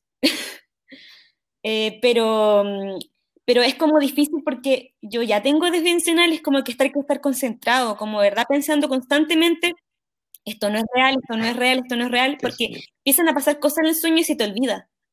Al menos a mí me ha pasado eso. Entonces, es como que siento que estoy teniendo un poco el control y algo pasa y ya se me olvidó. Y después como, ah, verdad, verdad, que esto es un sueño. Y es como, como que no es, una no es algo que pueda como mantener de forma estable, por lo menos yo. Y no, tampoco es frecuente, me ha pasado. Y un periodo igual que me pasaba harto, pero ahora ya en verdad no, eh, prácticamente nada. No creo que a mí nunca. ¿Y usted? Creo que una o dos veces me ha pasado de tener sueño lúcido. O que me haya dado cuenta que estaba soñando. No, tampoco. Pero sí he tenido hartas pesadillas. Y hay una no pesadilla que sí recuerdo así muy bien. Y de hecho la tuve como cuando tenía siete años. Cuenta. A ver. Que no sé ¿De si alguna vez vieron la película La Mosca o algo así. Sí, Una vieja que. Eh, Oh, no. Ya yo la vi cuando tenía muy poquitos años. Y para mí fue súper traumático. bueno, una película horrible para ver muy chico. Sí. Y soñé que me perseguía una mosca gigante. Estaba- eh, no, quizá en ese tiempo ya no recuerdo, habré visto, no sé, la Alicia en el País de las Maravillas hace poco porque en el sueño había un laberinto muy similar. Y mm, yo corría por ese laberinto y como que no tenía salida la cuestión y la mosca estaba atrás mío. Total que en un momento llegué a un callejón sin salida y la mosca me atrapó. Y ahí desperté, de- desperté súper Oh. exaltada. Oh, Oh, pobre Sí, madre. tenía como, no sé, 7, 6 años, no sé, por ahí. Uy, las pesadillas de persecuciones, yo por lo menos súper frecuentes igual. En una me acuerdo que eh, cuando era más chica me persiguió un dementor en la noche. No, de verdad, Oh, que es que es que te persiga un dementor y estás corriendo por una ciudad sola. Y qué lo intenté, mi patrón no me haga. No. pero eran muchas.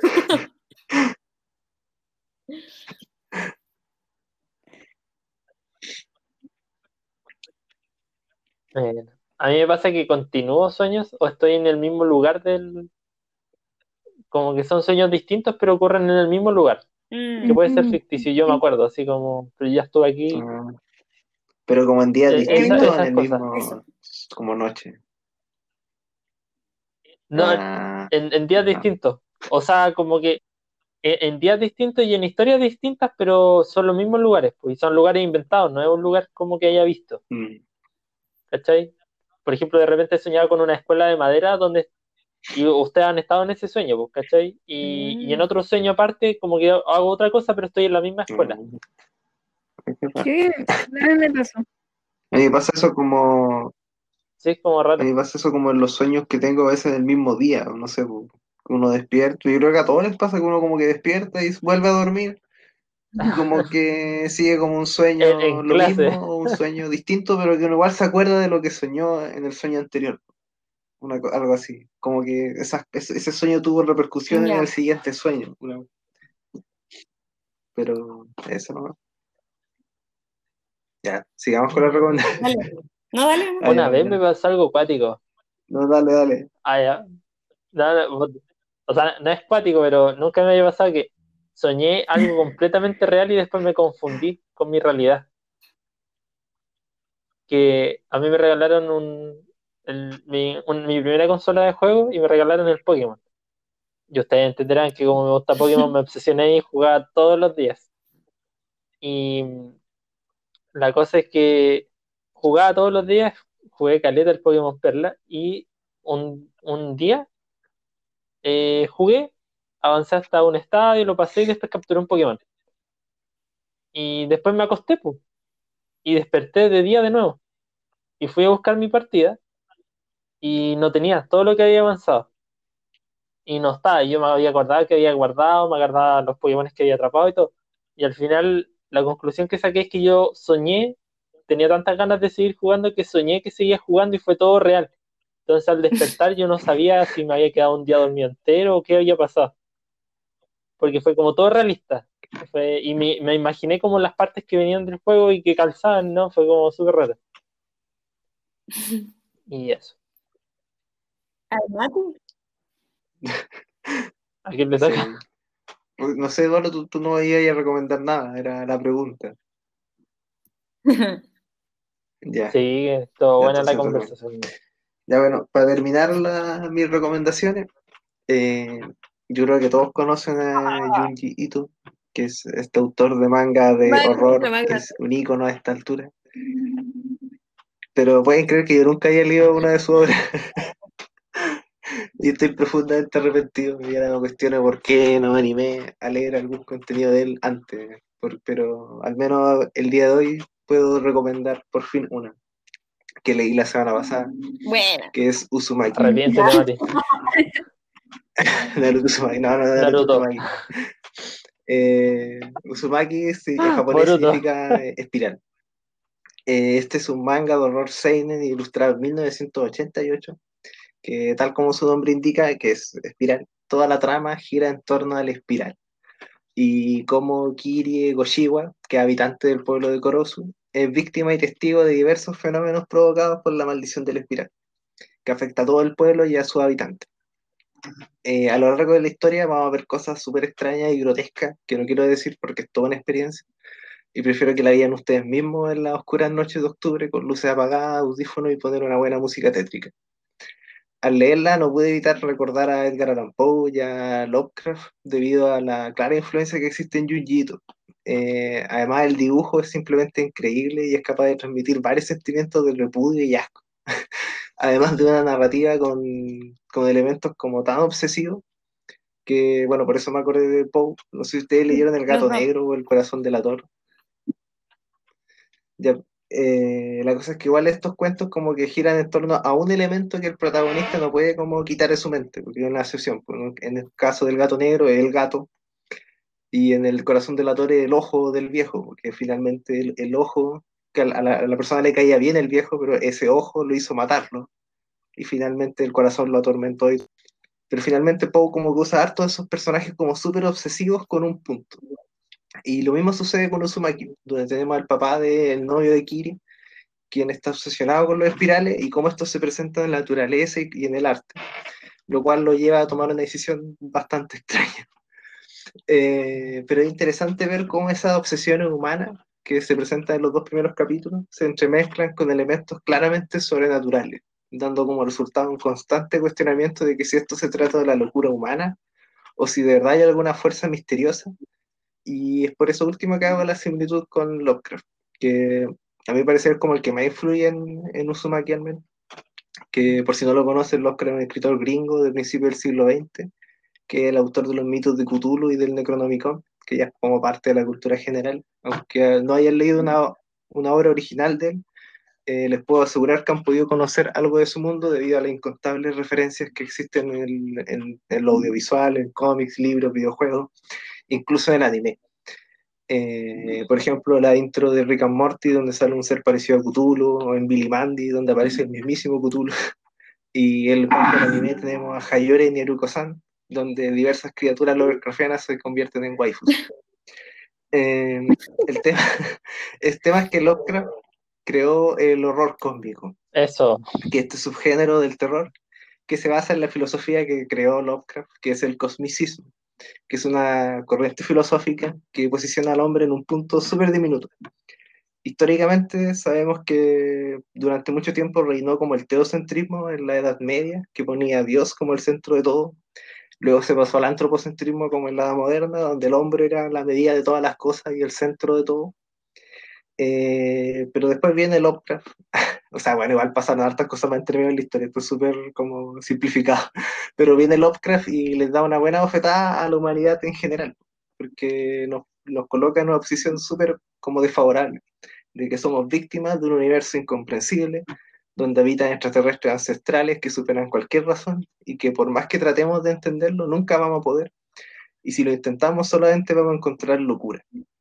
Y esto es el error cósmico que él transmite en su obra, que el humano visto como un ser insignificante, cuya existencia es totalmente prescindible e incapaz de entender las razones de aquellos seres ancestrales. Eh, tal como, por ejemplo, para eh, un humano encuentra las hormigas totalmente insignificantes y para las hormigas eh, los humanos son incomprensibles. Al mismo tiempo, para estos seres los humanos son como hormigas. Y lo cual es muy distinto, por ejemplo, al nihilismo, que dice que las acciones carecen de significado, que toda la existencia carece de significado, sino que en el cosmicismo no más probable que hay un significado, solo que el humano es incapaz de comprender y de cambiar el universo a, través de sus acciones. Y finalmente eso es lo que le da terror a los personajes de Lovecraft. Pero lo que quería llegar es que Uzumaki, el espiral, es como algo más. Si bien en los dos primeros capítulos son como una obsesión, eh, que pudo haber quedado súper bien, encuentro yo, con esos dos capítulos nomás y haber sido redondito. Eh, Junjito igual lo expande y muestra el espiral como algo incomprensible, que finalmente es como una energía, un ente, no sé, en realidad nunca se sabe. Y es por eso que a la gente, a algunas personas les disgustó un poco el final, pero esa es la gracia del terror cósmico, que nunca te van a explicar el todo porque es imposible comprenderlo. Y el espiral es esa fuerza que va más allá de la comprensión de los habitantes de Corozo, que es la aldea. Y esta incapacidad de entender y de hacer algo contra el espiral para revertir los efectos o ya sea escapar de la aldea es lo que provoca terror en todos los habitantes de este pequeño pueblito. Y no, estuve súper viciado con el manga, de verdad creo que me voy a convertir en un caracol algún día. De verdad, leanlo. Es muy bueno, de verdad. Es demasiado Recomendado, 100%. 6 de 5 en escala. Buena, Mati. Un grande. Eh, ¿Han visto alguna vez entrevistas o cómo es Junjito? ¿Cómo su personalidad? No. Yo solo he visto una foto que está con orejitas de gato. Eso es kawaii. Yo creo que me adopte. Por favor, es que, es que es demasiado tierno, es como una persona muy como tierna y también él, como cuenta que es bastante miedoso y usa sus miedos para hacer las cosas, como, como que es una persona que uno no pensaría que es el tipo de autor como que, ah, como obsesionado, no, a él no le gustan las cosas de miedo, es como que él, es que me acuerdo que una vez vi un video eh, bueno, que he visto varias entrevistas y todo, pero vi un video que era entretenido, que era chistoso, de él yendo a la mansión Winchester. No sé si ubican la mansión Winchester. No. ¿Qué? ¿Eso tiene que ver con los, los Garren? No, no.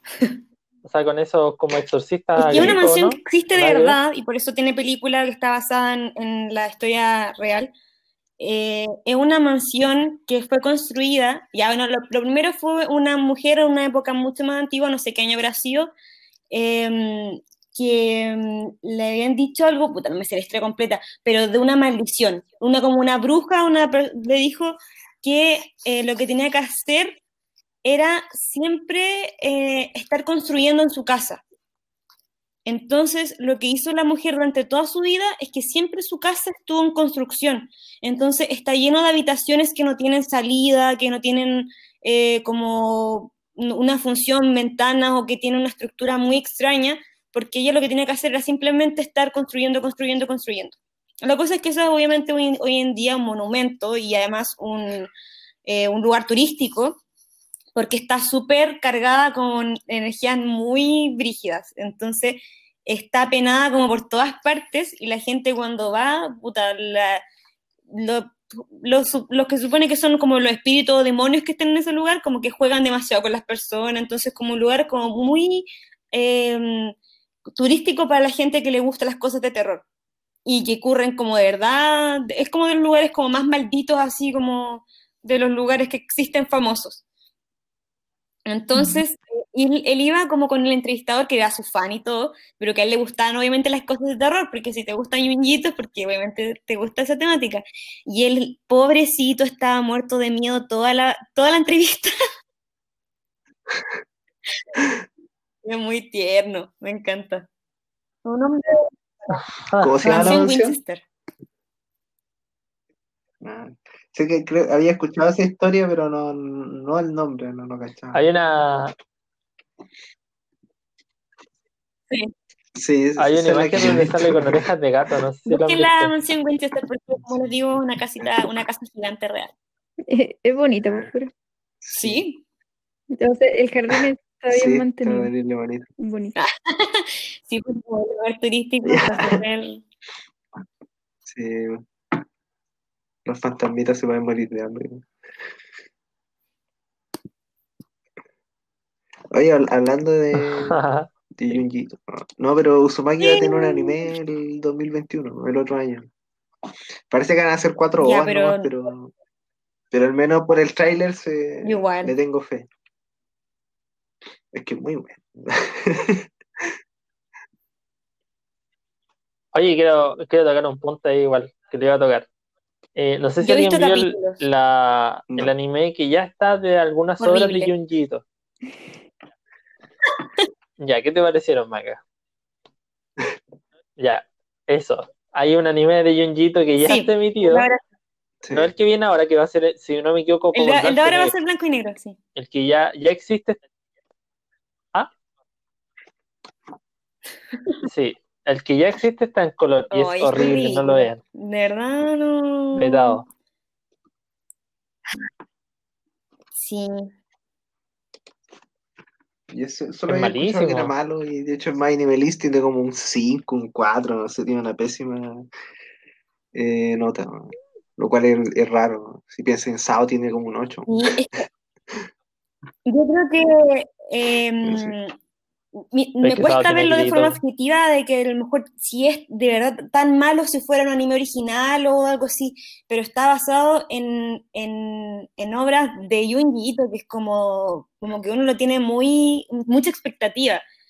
Y, y, son cosas que te producen que a veces son difíciles como los mangas de terror. Es difícil yo creo lograr lo mismo eh, en, eh, como en animación porque juegan con cosas muy distintas, con como el cambio de página, como que eso es como el impactante, y en cambio en el anime eh, tienen que hacer como las transiciones como lo más eh, em, que puedan parecerse lo que te produce, entonces igual es difícil, yo creo. Entonces, no sé si, si lo e, es como igual tenía muchas expectativas el anime, porque aparte que se supone que igual fue aprobado por Junjito, o sea, él igual estaba como al tanto de la situación y todo, pero yo creo que él era un hombre tan bueno que no era para criticar otras cosas. Es que de verdad es muy tierno. Entonces, para él es como que yo creo que sí, está bien y todo, como que no creo que no haya intervenido mucho en el proceso, pero sí eh, daba como, dio como su opinión, yo creo, al final, pero igual visto entrevistas sobre eso y él como que no es muy crítico de, de ese anime. Em, pero yo creo que sus fans obviamente tenían mucha expectativa de, lo que era. Entonces, me cuesta decir si de verdad era tan malo, que no sé si hay personas que han visto el anime sin verlo, sin ver alguna de sus obras. A lo mejor ahí es como más objetivo, no sé. es, que, es que yo creo que la misma gente le ha hecho mucha expectativa a Junjito. Si piensen, yo de, de, verdad no había leído nada de él y yo ya sabía que era como una eminencia del horror en el manga y todo. Pero a pesar de eso, el manga superó todas mis expectativas. Sí, por eso. Entonces, me imagino que el anime debe ser sí. Y son varias historias. qué pena. ¿Mm? Lo que pasa es que eh, él tiene más de un libro que son historias cortas. Entonces, eh, lo que hicieron en esta fue eh, animar uno de los, creo, uno de los libros que eran varias historias cortas. Entonces, cada capítulo era autoconclusivo, era la historia completa. Entonces, hubieron cosas, obviamente, que fueron como apuradas o exageradas, causó a lo mejor impacto. Entonces, no, no, estuvo bien hecho en, ningún sentido de lo que debería haber sido como lo que te produce las historias que hacía Junjito. Que él tiene la capacidad de hacer historias cortas que igual te dejen así como... Entonces, en el anime no estuvo bien hecho. Dale, Bardo.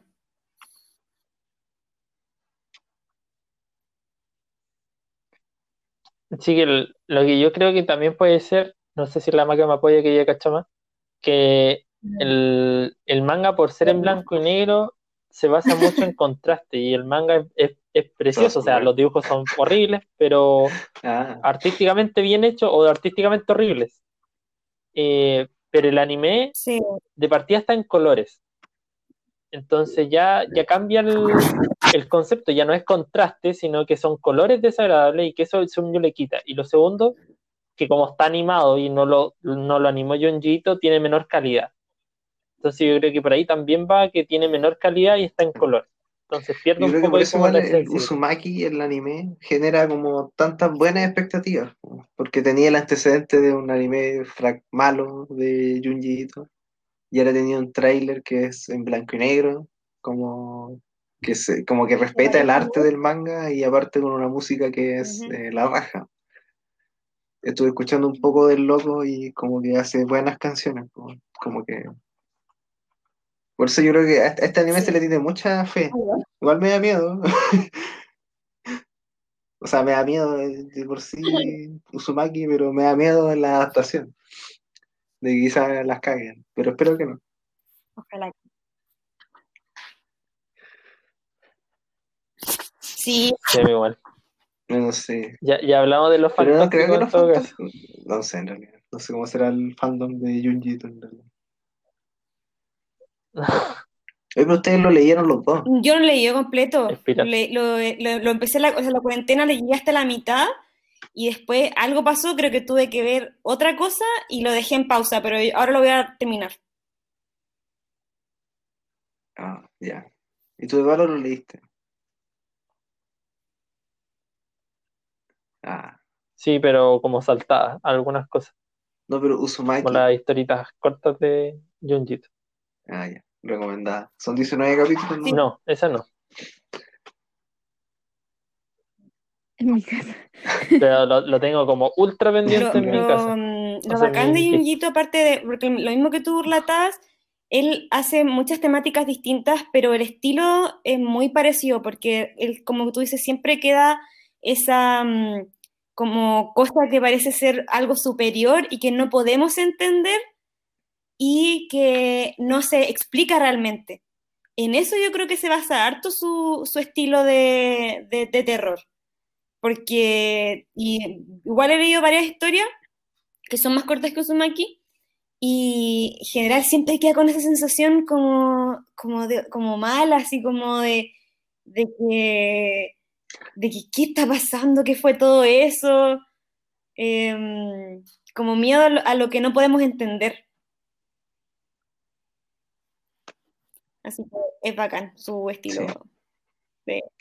sí. Grande. Y abajo. Así que si nos, está, si nos está escuchando Junjito. Mm, bueno, no tengo otras cosas. Quería hablar de Promise Neverland, pero ya hablé la otra vez.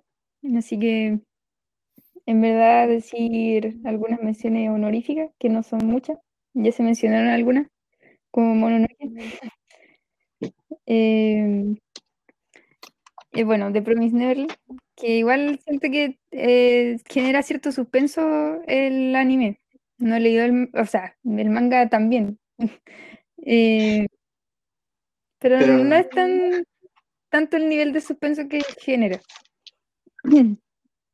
Pero igual es interesante. También mencioné honorífica Tokyo Go, eh, la primera temporada, la otra no la he visto y el manga no lo he leído. que en verdad tiene harto gore, también un poco de suspenso. A no ver que lo dijo la maca. Monster, que creo que aquí es más psicológico el asunto. Eh, bueno, ahí Eduardo ya lo mencionó súper bien hace unos capítulos. y esos, en verdad. No, hay hartos más que me salían como cuando empecé a buscar más información, pero no lo he visto, así que no puedo mencionarlos honoríficamente. Bueno.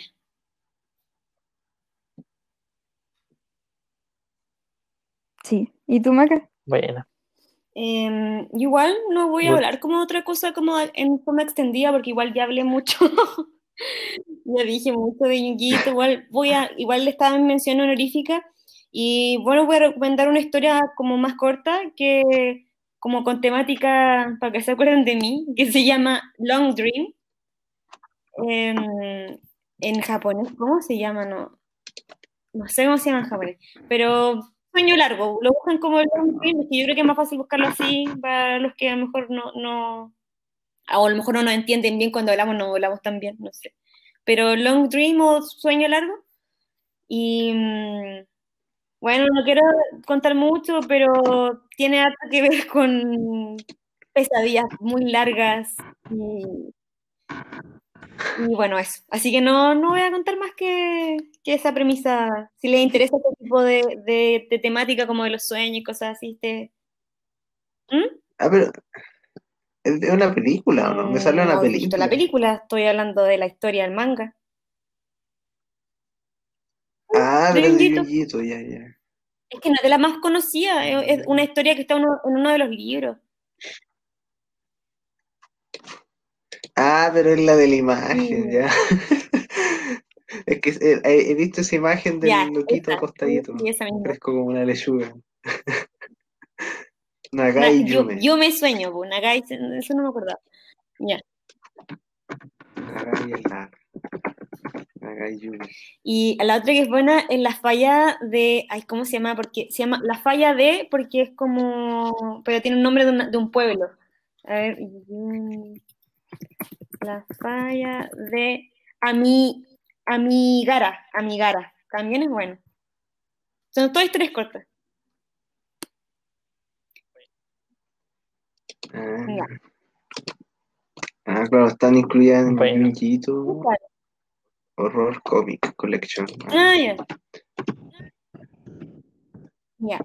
Eh, lo otro sería eh, Satsuriku no Tenki, que está basado en el videojuego este, pero que en realidad, por lo que yo caché, que yo no he jugado el videojuego, em, la gente en general prefiere el videojuego. Así que, como yo lo menciono, porque tiene esta temática como de Halloween en su animación, eh, incluso hay un personaje que tiene una calabaza en la cabeza. Y es como entretenido, pero no da miedo. es entretenido como para cachar, porque igual es como de un misterio, de cachar cuál es la historia verdadera detrás de la protagonista, cómo llegó al lugar este, que es un, una, un edificio en el que va cambiando de piso y la quieren matar. Entonces es como entretenido, pero igual no es como que diga oh, obra maestra del terror, no. Em, bueno, Perfect Blue, que es así una obra maestra. Sí, se me fue. yo creo que es perfecta. Mm, muy, muy buena. Em, también el anime de infancia Nube, que cuando uno es chico yo me encantaba ver eso y era, era como en matemática, yo creo que ahora de grande no me haría tanto miedo, pero cuando era chica de verdad me daba miedo. Tengo, tengo episodios de mi mente marcados en que de verdad tenía mucho miedo, pero no podía parar de ver. Recuerdo recuerdo uno que mi hermana chica se puso a llorar, ¿verdad? Que tenía mucho miedo. No quería hablar de Noé. Eh, es que eran imágenes como con cosas como, no los monstruos en sí, sino que como, eran primero eran cosas cotidianas y que te mostraban, como por ejemplo había un mono que era una figura anatomía. Y ese capítulo que me quedaba así como en la cabeza por siempre. Sí, se me acuerdo. Em, cuando, cuando, era chica veía uno que era como, que me daba mucho miedo también, que era de hartas como eh, espectros como japoneses como típicos, como de su mitología, eh, que se llama eh, Kantaro, algo así. Pero...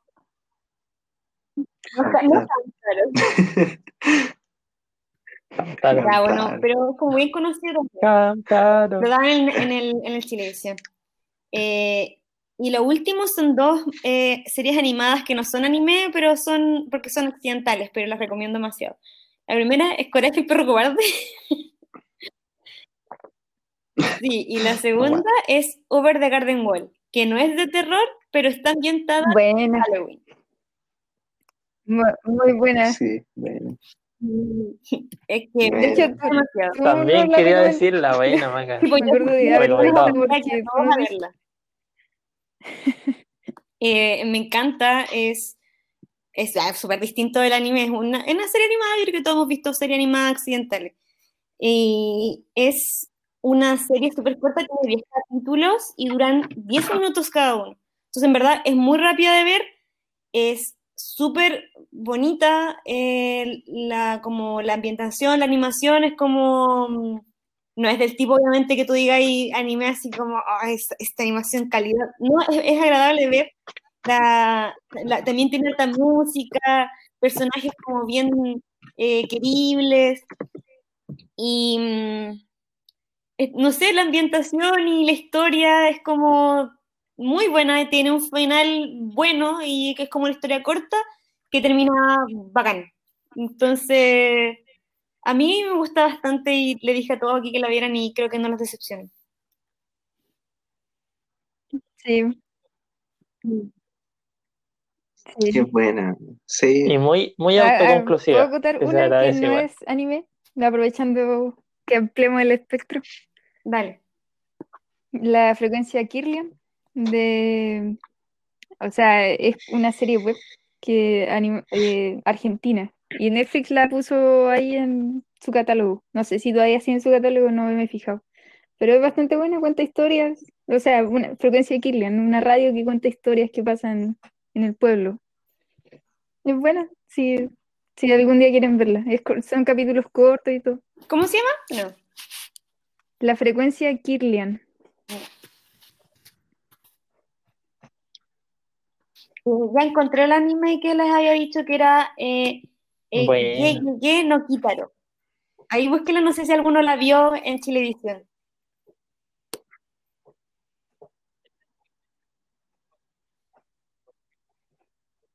Sí, sí, es el que comienza sí, sí, con la canción como que, como que, Ah, me suena. ¿Cómo que como cómo un chico. Todos juntos, no, eh, Kitaro. Sí. Ah, Como, como dato anexo, el, el opening, esa, esa serie es súper vieja de y la canción cambia de ritmo, pero nunca de letra. No sé, o sea, no, no, no sé, tan vieja en realidad.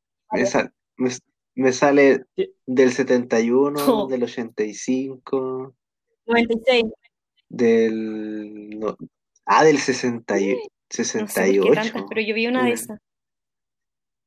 2007. Ah, no, del 96, 2007, 2018. No Tiene recuerdo. Pero sí, sí lo cacho por imagen, no, pero nunca lo vi en la Yo sí me daba mucho miedo. Eran monos muy bizarros, no sé si ven los monstruos que aparecen, son como, no sé. Pero bueno, yo la veía igual todos los días. Ah, no, sí me acuerdo, porque ahora vi la imagen Sí, del, gracias. de un ojito. Sí me acuerdo de ese ojito. Sí. Ah, como que la, la había borrado mi memoria esta cosa.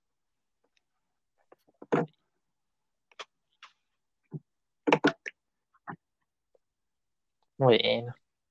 Oye, yo como recomendación quiero decir, eh, bueno, lo comentamos la, la sesión pasada, eh, eh, Soul Eater, que es como el anime para ver en Halloween, según yo, eh, por la estética, Ujú. y quiero reivindicar el radioteatro.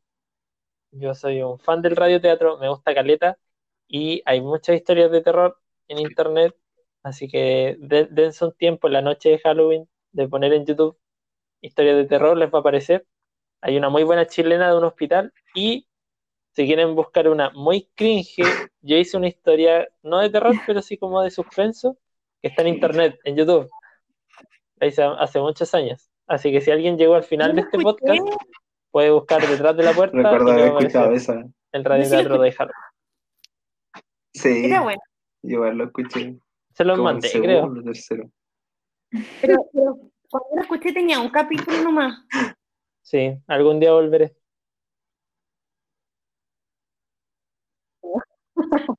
Sí, es que era como el capítulo inicial y después como buen Aries dejé de hacer Sí. las cosas. Ya, ya- ya que se fueron en otro tipo de recomendaciones, eh, aparte del radioteatro, eh, yo lo nombré al principio, pero Alberto Laiseca, si alguno lo busca en YouTube, le va a salir, él contaba, es un escritor argentino que narraba cuentos de terror de diversos autores, Lovecraft, Poe y otros más que no me acuerdo, pero El Caballito de Madera, Escuchen de Joe R.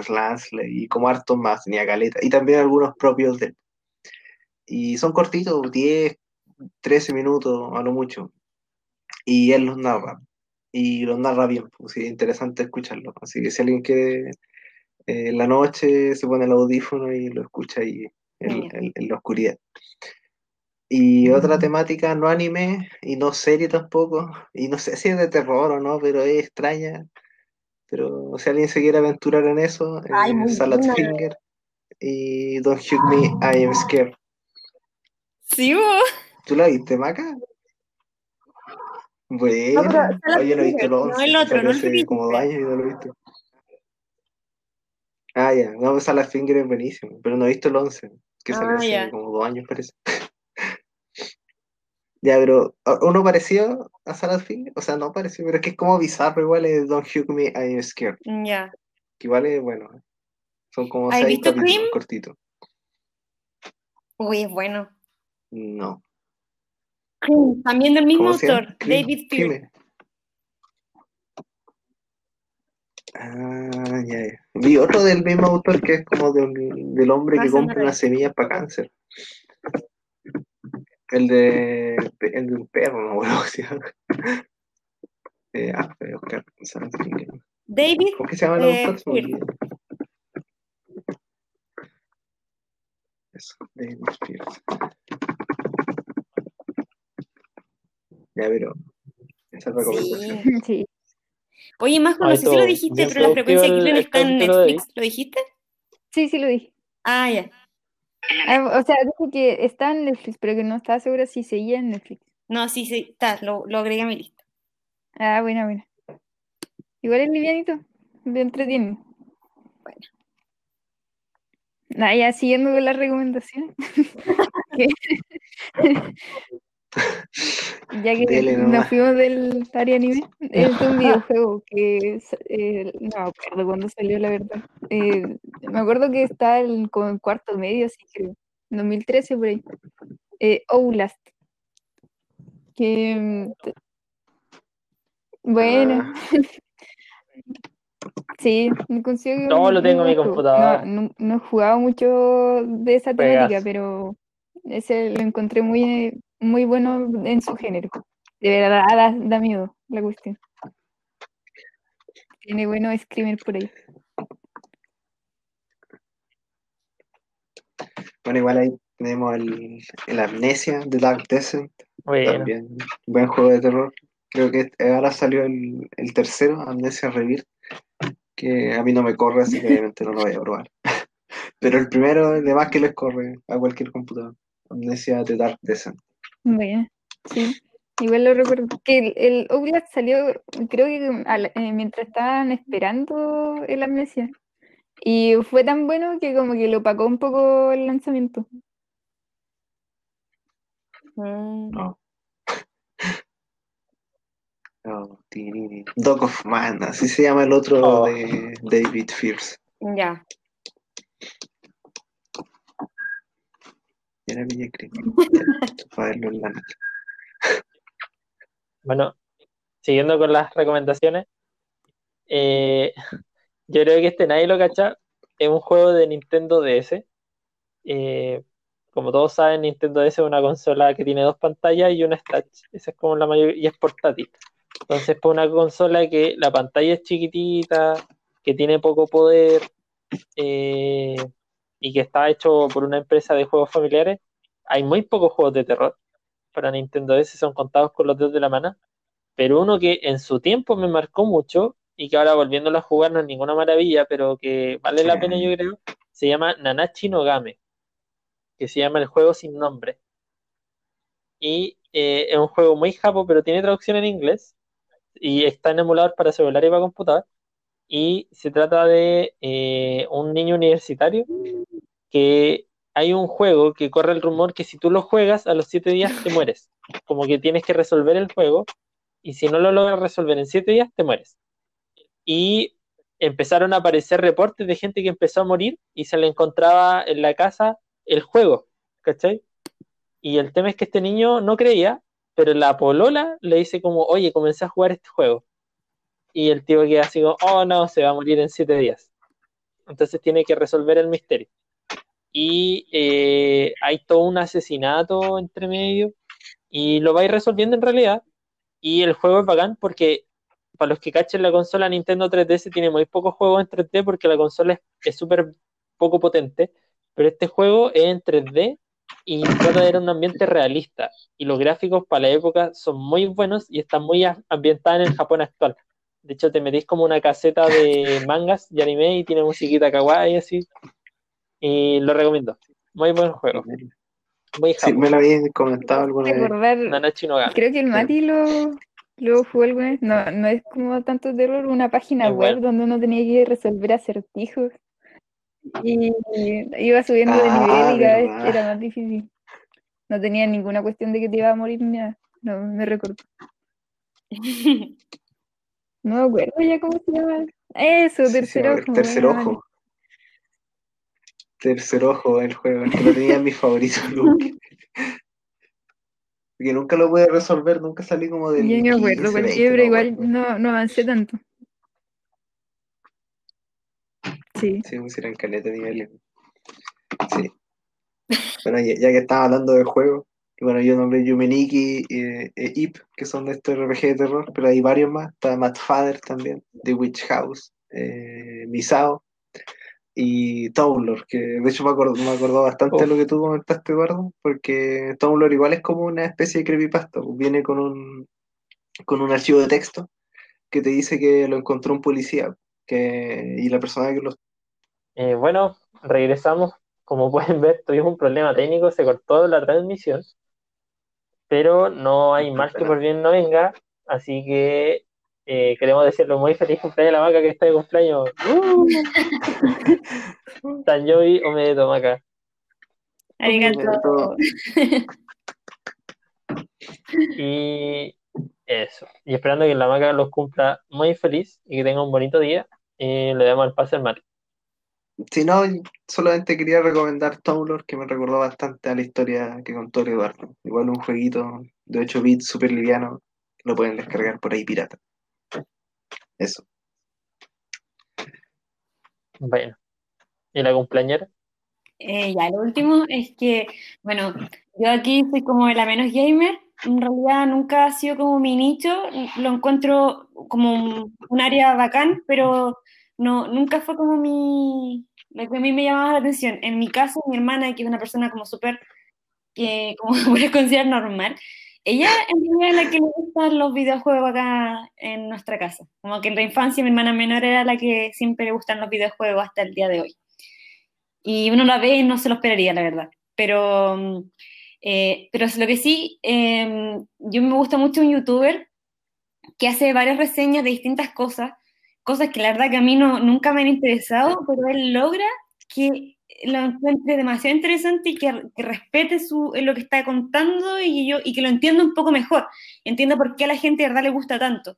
Y él hizo, eh, ha hecho también análisis y reseñas de algunos videojuegos, eh, lo cual en general me gustan harto sus reseñas de videojuegos, lo encuentro, me, me gustan tanto como las de cuando hace de animes y de otras cosas, porque habla también, no sé, de lucha libre, de distintas cosas, y todo en realidad lo encuentro súper entretenido cuando él lo cuenta. Y él habló de un videojuego de terror que yo cuando lo escuché dije, oh, la cuestión buena, qué bacán, me dieron ganas de jugarlo, pero como siempre, eh, se fue a la lista de cosas que, que había que probar. Y, y, además igual me dio miedo jugarlo sola, de verdad, tengo que admitirlo. pero es un juego que se llama eh, Devotion, no sé si lo han escuchado. No. ¿Cómo? Mm. Devotion. de Devotion, de devoción. No. No. Hoy era bastante como. Bueno, se veía bien de terror y, y de- que el típico que el terror siempre conlleva misterio. Eso es lo que yo creo que me gusta harto. Porque siempre es como que te muestran una premisa y que tú tienes que ir descubriendo la historia detrás de lo que está pasando realmente. Y, y va- y vas descubriendo verdades y, y resulta en esto que es lo mismo y que cada verdad es peor y, y más como brígida que la anterior. Y mm, la verdad es que el juego sería bastante bueno, las gráficas y todo eso yo no, no sé mucho, pero visualmente lo encontré muy bacán. Y eso, así que yo le recomendaría, si no lo he jugado, para la reseña que escuché de este youtuber y a lo mejor la quieren ver, eh, se llama el youtuber eh, Super Eye Patch Wolf y el, el video, que dura 23 minutos, se llama The Disturbing Horror of Devotion. El como horror perturbante de- del juego, de, de devoción. Así que vean por último el video por si les tinca. Igual él siempre avisa cuando hay spoilers del final del juego, por si lo quieren saltar. em, porque igual los análisis que hace él en general es como, es como bacán verlos cuando ya vio la cosa o cuando tienes muchas dudas de ver algo. Em, pero mm, es bacán como ver su, su toma de, la- de las cosas que, que viste, por ejemplo. Como que, ay, no me he dado cuenta de eso. Eh, eh, a mí me gusta. He visto todas sus videos del canal, la verdad, todos. Así Bueno, eso. Ah, es como es del año pasado, ¿no? El juego. Sí, No lo cachaba. eso. Bueno, Ya. buen, buen cap. Sí, estuvo bueno. La especial. Ojalá vean alguna de nuestras recomendaciones o lean. Oye, que tengo muchas recomendaciones, ¿verdad? Demasiadas. Sí. Así que Muy tiene harto el elegir. Sí. Quizás, quizás quedamos al debe con las de la temporada. Hay algunas cosas interesantes. De terror. Yuko Kuno Arteta. Esa es mi recomendación. Sí, iba a decir lo mismo.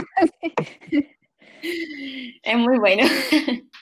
Sí, Ya tres capítulos. para la gente que le gusta Sherlock, véanlo. Es una precuela que hicieron. Pero igual yo creo decir que no necesariamente tienes ni siquiera que haber visto o leído Sherlock, porque es bacán la temática eh, cuando hacen protagonista al antagonista de una historia. Y, y la temática acá es mucho de lucha de clases. Así que encuentro que es muy perfecta para verlo en esta época de nosotros como Chile, de nuestra, bueno, en realidad en toda Latinoamérica, la verdad, y en el mundo. Sí, Pero- Chile despertó. pero claro, en, en- en nuestro caso igual ha sido un tema muy eh, presente en este último año, por decirlo así. Así que, y es bacán, es bacán, esta- esa es la temática, la verdad, como la lucha de clases y como que uno se pone del lado siempre del- de los que son más vulnerables, pues en esta, en esta está, está dirigido hacia eso. sí, es verdad. Aunque no recomiendo replicar sus métodos, pero Pero es bacán su biología, como que es interesante. de- sí. Sí, muy bueno. Ese- iba a decir la misma recomendación, Maga. Bueno, bueno, siempre sincronizadas ahí.